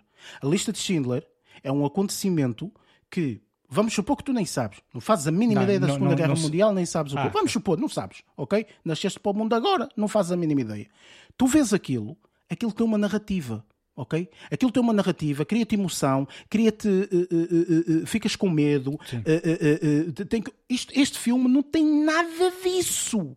Na- Diz-me, por favor, diz-me, por favor, qual é a emoção que tu sentiste ao ver este filme? Qual foi a emoção? Por favor, diz-me. É que eu gostava mim- de saber, ao longo do filme, qual foi a emoção que tu tiveste neste filme. É porque eu digo-te só há uma emoção aqui. É na bomba nuclear, é para ver aquilo que fiz. Tudo o resto é irrelevante. Ok? É irrelevante. Porque se te contassem a história do outro indivíduo, ok? Que fez a outra bomba, ou que estava interessado em fazer a outra bomba, De hidrogênio. é a mesma merda. Estás a perceber? É a mesma coisa. Isto é uma biografia. E as biografias têm que te levar pela história do indivíduo. Tu não podes escapar, óbvio, é a história de vida do indivíduo. Não vais inventar, ok? Portanto, mas tens que levar de uma forma super interessante e etc. Porquê que as pessoas vão ver este filme? 97% das pessoas vão ver este filme. Não é pelo Oppenheimer. É por É porque há uma Nolan. explosão. E há Christopher Nolan. Ok? que é. 97% das pessoas vai ver para isso. Pergunta às pessoas. Tipo, já, é por isso que eu estou a dizer. Estas reviews que se vê agora. Isto é bullshit, man. Isto, isto não, não, não corresponde à realidade. Percebes? Porque as pessoas foram ver por causa de uma situação. E receberam outra completamente diferente. Isto tem nada a ver. Isto não tem nada a ver. Isto é uma biografia deste indivíduo que é uma porcaria. ok? É uma porcaria. Não venham com... co- Ah, não, mas não. É o Eric que não gostou. Não, man. Eu, olha, todos os nossos ouvintes vão ouvir e, e digam-nos no, no, no Instagram, digam no Instagram ou qualquer rede social, digam se gostaram deste filme, se vale a pena estas três horas. Ok? Não faz sentido, man. Não faz sentido. Percebes? Tipo, acho sinceramente que foi um desperdício de dinheiro. Olha, aqui é que se vê. Ok? Desperdício de dinheiro. Desperdício de dinheiro a pagar os atores, a pagar isto e pagar aquilo outro. Queria outra merda de outra, de outra história, pá. Queria um Tenet 2, um Inception 2, que vais ter 50 mais, eh, vezes mais pessoas a ver o porcaria do filme. É verdade, tu sabes disso. Não é? Agora que faz um Oppenheimer porque lhe apeteceu. Tipo, isto, isto é ridículo, mano. Não cabe na cabeça de ninguém. Percebes? Tipo, e mais uma vez, é um diretor formidável, sem sombra de dúvida. É que aqui eu não estou a dizer que, tipo, ai, o diretor é uma porcaria. Não! Mas fez um filme de merda. Percebes? E tu estavas a comparar com a lista de Schindler. Não tem comparação. Sim, esse ator fez coisas de ação, disto e não sei o quê. E de repente Ah, faz a é lista isso. de Schindler. E tu dizes assim: epá, realmente este filme da lista de Schindler é muito mais negro, não sei o quê, é preto e branco e tal, não sei o quê. Portanto, é um filme completamente diferente, não sei o quê. É verdade. Mas tem uma narrativa que te leva, que te dá emoções. Este filme, a única emoção que me deu foi sono, malta. Este filme é horrível. Não é, mano. é assim. Ah, não amor o que eu- o que eu vou acho-. Não é O que eu acho é que é. Eu acho que é um isso. bom filme para perceberem toda uma trajetória de acontecimentos que levou à criação da bomba atómica. Exatamente. Foi isso que o É uma filme foi vendido desde o início. Eu já sabia. Ó, É Luís. Luís, pensa o seguinte, pensa o seguinte. Po- Pois, mas, epá, malta, pelo amor de Deus, desculpem lá. Vão-me dizer que não há filmes de biografia que não vale a pena ver? Ok, olha, vou-vos dizer um, um filme de uma biografia que é espetacular.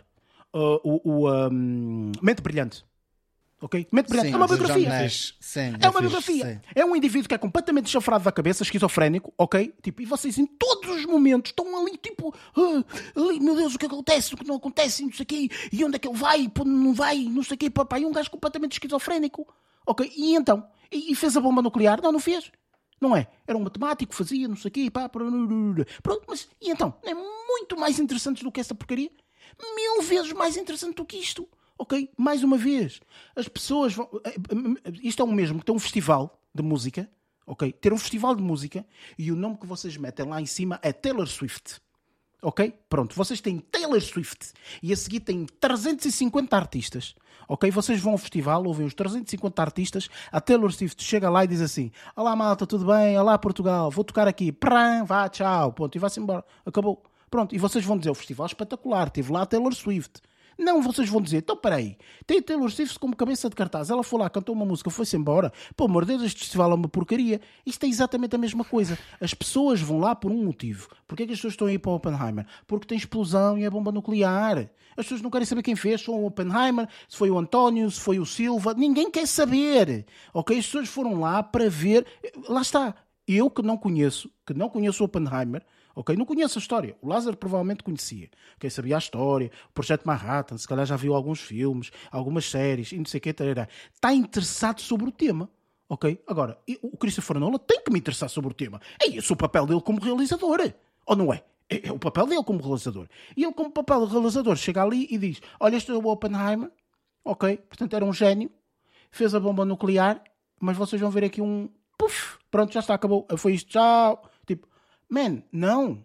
Tipo, isto tinha que se centrar nisto. Isto tinha que mostrar as duas bombas atómicas. Eu tinha que ver o avião. Eu tinha que ver a cair. Eu tinha que ver as pessoas a arder. Isso é falar, Isso sim vai. é que valia a pena. É verdade, malta. É verdade. Não é? Christopher Olha, Nolan. tipo, eu, eu vou ser honesto, eu achava que ia ver. Eu, eu, eu, eu pensei que íamos ver isso. Do, do Hiroshima e do Eu Nagasaki. que Exatamente. não. Pois. Eu Claro, pensava pronto. que íamos ver isso. Eu, quando percebi que estávamos a ver pela perspectiva do Oppenheimer, eu vi logo. Hum, ele nos deve lá, né? Nos deve no avião. Porque não foi ele que fez essas duas bombas. Pois. E ele só fez a primeira. não, não, vamos lá ver. O indivíduo inventou e não sei o quê. Não vamos falar muito para Inventou. não, para, não, para, não, para não abrir aqui spoilers, etc. Sim, sim, Mas foi o inventor, não é? Portanto, foi ele que o inventor e tudo mais. A narrativa podia nos mostrar isso, Lázaro. Percebes? Tipo, eles não optaram por isso. Na realidade, aquilo que nós estamos a ver é só uma. Eles Ok, optaram Na realidade, pela nós parte estamos a ver. política. Não, na realidade, nós estamos a ver um filme que conta como é que um indivíduo, ok, eh, tem um relatório e a sua eh, eh, hum, personalidade questionada, ok, depois de fazer o brilhantismo que ele fez, ok. Portanto, na realidade, o filme que nós estamos a ver é isso. Ok, nós estamos a ver um indivíduo É que está ali a um ser julgado e não sei o quê, e papapá. Nós estamos a ver isso. Ora, eu não quero ver esse tipo de filme. Ok? Tipo, ou então metam-me esse tipo de filme, mas não me metam uma bomba atrás no póster, ok? Qualquer tipo de. Olha, faço uma coisa muito simples. Eu não fui ver o trailer, mas eu garanto-vos que 90% do trailer é amarelo e cor de laranja e coisas no ar. Ok? Sabes para quê? Para chamar as pessoas de uma coisa que passa assim dois minutos de um filme de três horas. É triste, man, ver um Christopher Nolan a fazer isto. Percebes? Eu acho que é triste. Agora, estou-te a dizer que é a pior gra- biografia que já vi. Não. É uma biografia, se, se tu vires como biografia que vale a pena, não sei o quê. Sim. Agora, queres ver uma biografia do Oppenheimer e não ver. Ah pá, não, não quero, não quero. Eu não quero ver o indivíduo que inventou a Coca-Cola eh, e, e depois só uma coisinha do nada da Coca-Cola. Não quero. Percebes? Quero ver o que é que acontece, repercussões, o que é que aconteceu à vida do indivíduo, o que é que é feito tendo em conta a marca e não sei o quê. Todas essas coisas. Percebes? Portanto, para mim, pessoalmente, é triste. Este filme, mais uma vez, eu pessoalmente não aconselho. Vocês podem aconselhar, isso é com vocês. Eu pessoalmente não aconselho. E garanto, e deixa aqui, e deixa aqui. Por favor, quem for ver o Oppenheimer, que diga se gostou realmente ou não, ok, do Oppenheimer no Instagram. Ok, se concorda comigo ou se discorda. Ponto final. É isto, ok? Eu acho, no meu ponto de vista, da forma como nós todos gostamos de ver um bom filme de que nos embale, ok? Portanto, eu acho que este filme não é assim de todo. De todo. É muita conversa, é muita coisa que não me interessa para nada. Não interessa para nada. Eu saí do filme naquele momento e disse assim: não me interessou para nada esta merda. Tipo, fui ver aqui não me interessou para merda nenhuma. Não é? E, opa, enfim, pronto. Este filme não tem spoilers, portanto não vamos falar de spoilers. Eh, Eu também já estou muito nervoso para falar de spoilers, por isso. Spoilers, a bomba explode, é isso? Ah, Ah, é pronto, isso. enfim, ah, existem um ou dois spoilers, Sim, mas calhar, pronto, não vamos, não vamos falar disso. Por isso, vamos para as nossas notas finais.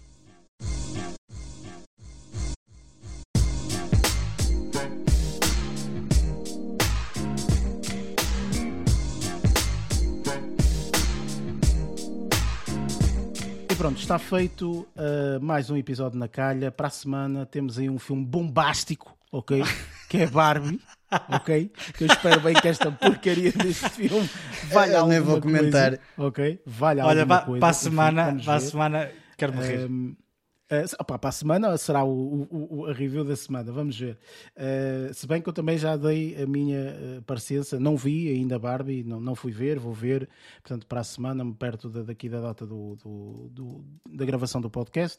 Portanto, nessa altura, obviamente, falaremos, mas eu também acho que não será assim nada de extraordinário. Mas pronto, para a semana lá estaremos para dar a nossa, a nossa opinião. Inclusive, pode ser que nesse episódio tenhamos uma surpresa, depois vocês vão, vão saber isso.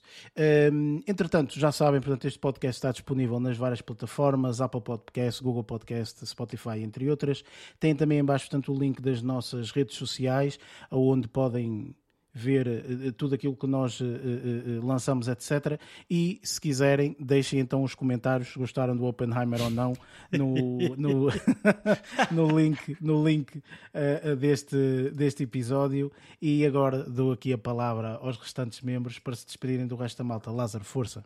Pronto, e depois da- desta detonação, eu não sei o que é que ia dizer mais, eu fiquei sem palavras, isto Olha, arrebentou. uma, uma coisa, uma coisa é certa: demorou mais tempo esta explosão do Eric do que a explosão da bomba atómica no É fundo 3 isso, horas. demorou. Isso é verdade. Verdade, sim, Vês? senhor. Vês? Concordo, É aí isto, é concordo, isto. aí concordo. Pronto. Ah, eu continuo a manter a minha, a minha perspectiva quanto a isso. Pessoal, até para a semana. Espero que não venham para aqui de camisolas cor-de-rosa ah, para meter nós, está bem? Tchau, fiquem bem. Um abraço. E Luís? Da minha parte é o habitual. É só um abraço até para a semana. E da minha parte é a mesma coisa, esperar realmente que não apanhamos mais biografias até o final do ano, que eu acho que. Passa da parte, mais, é? mais semana, não te preocupes. E, uh, e pronto, malta. Obrigado por estarem aí, por ouvirem, obviamente. E como já é habitual, já sabem, portanto, vemo-nos para a semana e até lá. Bons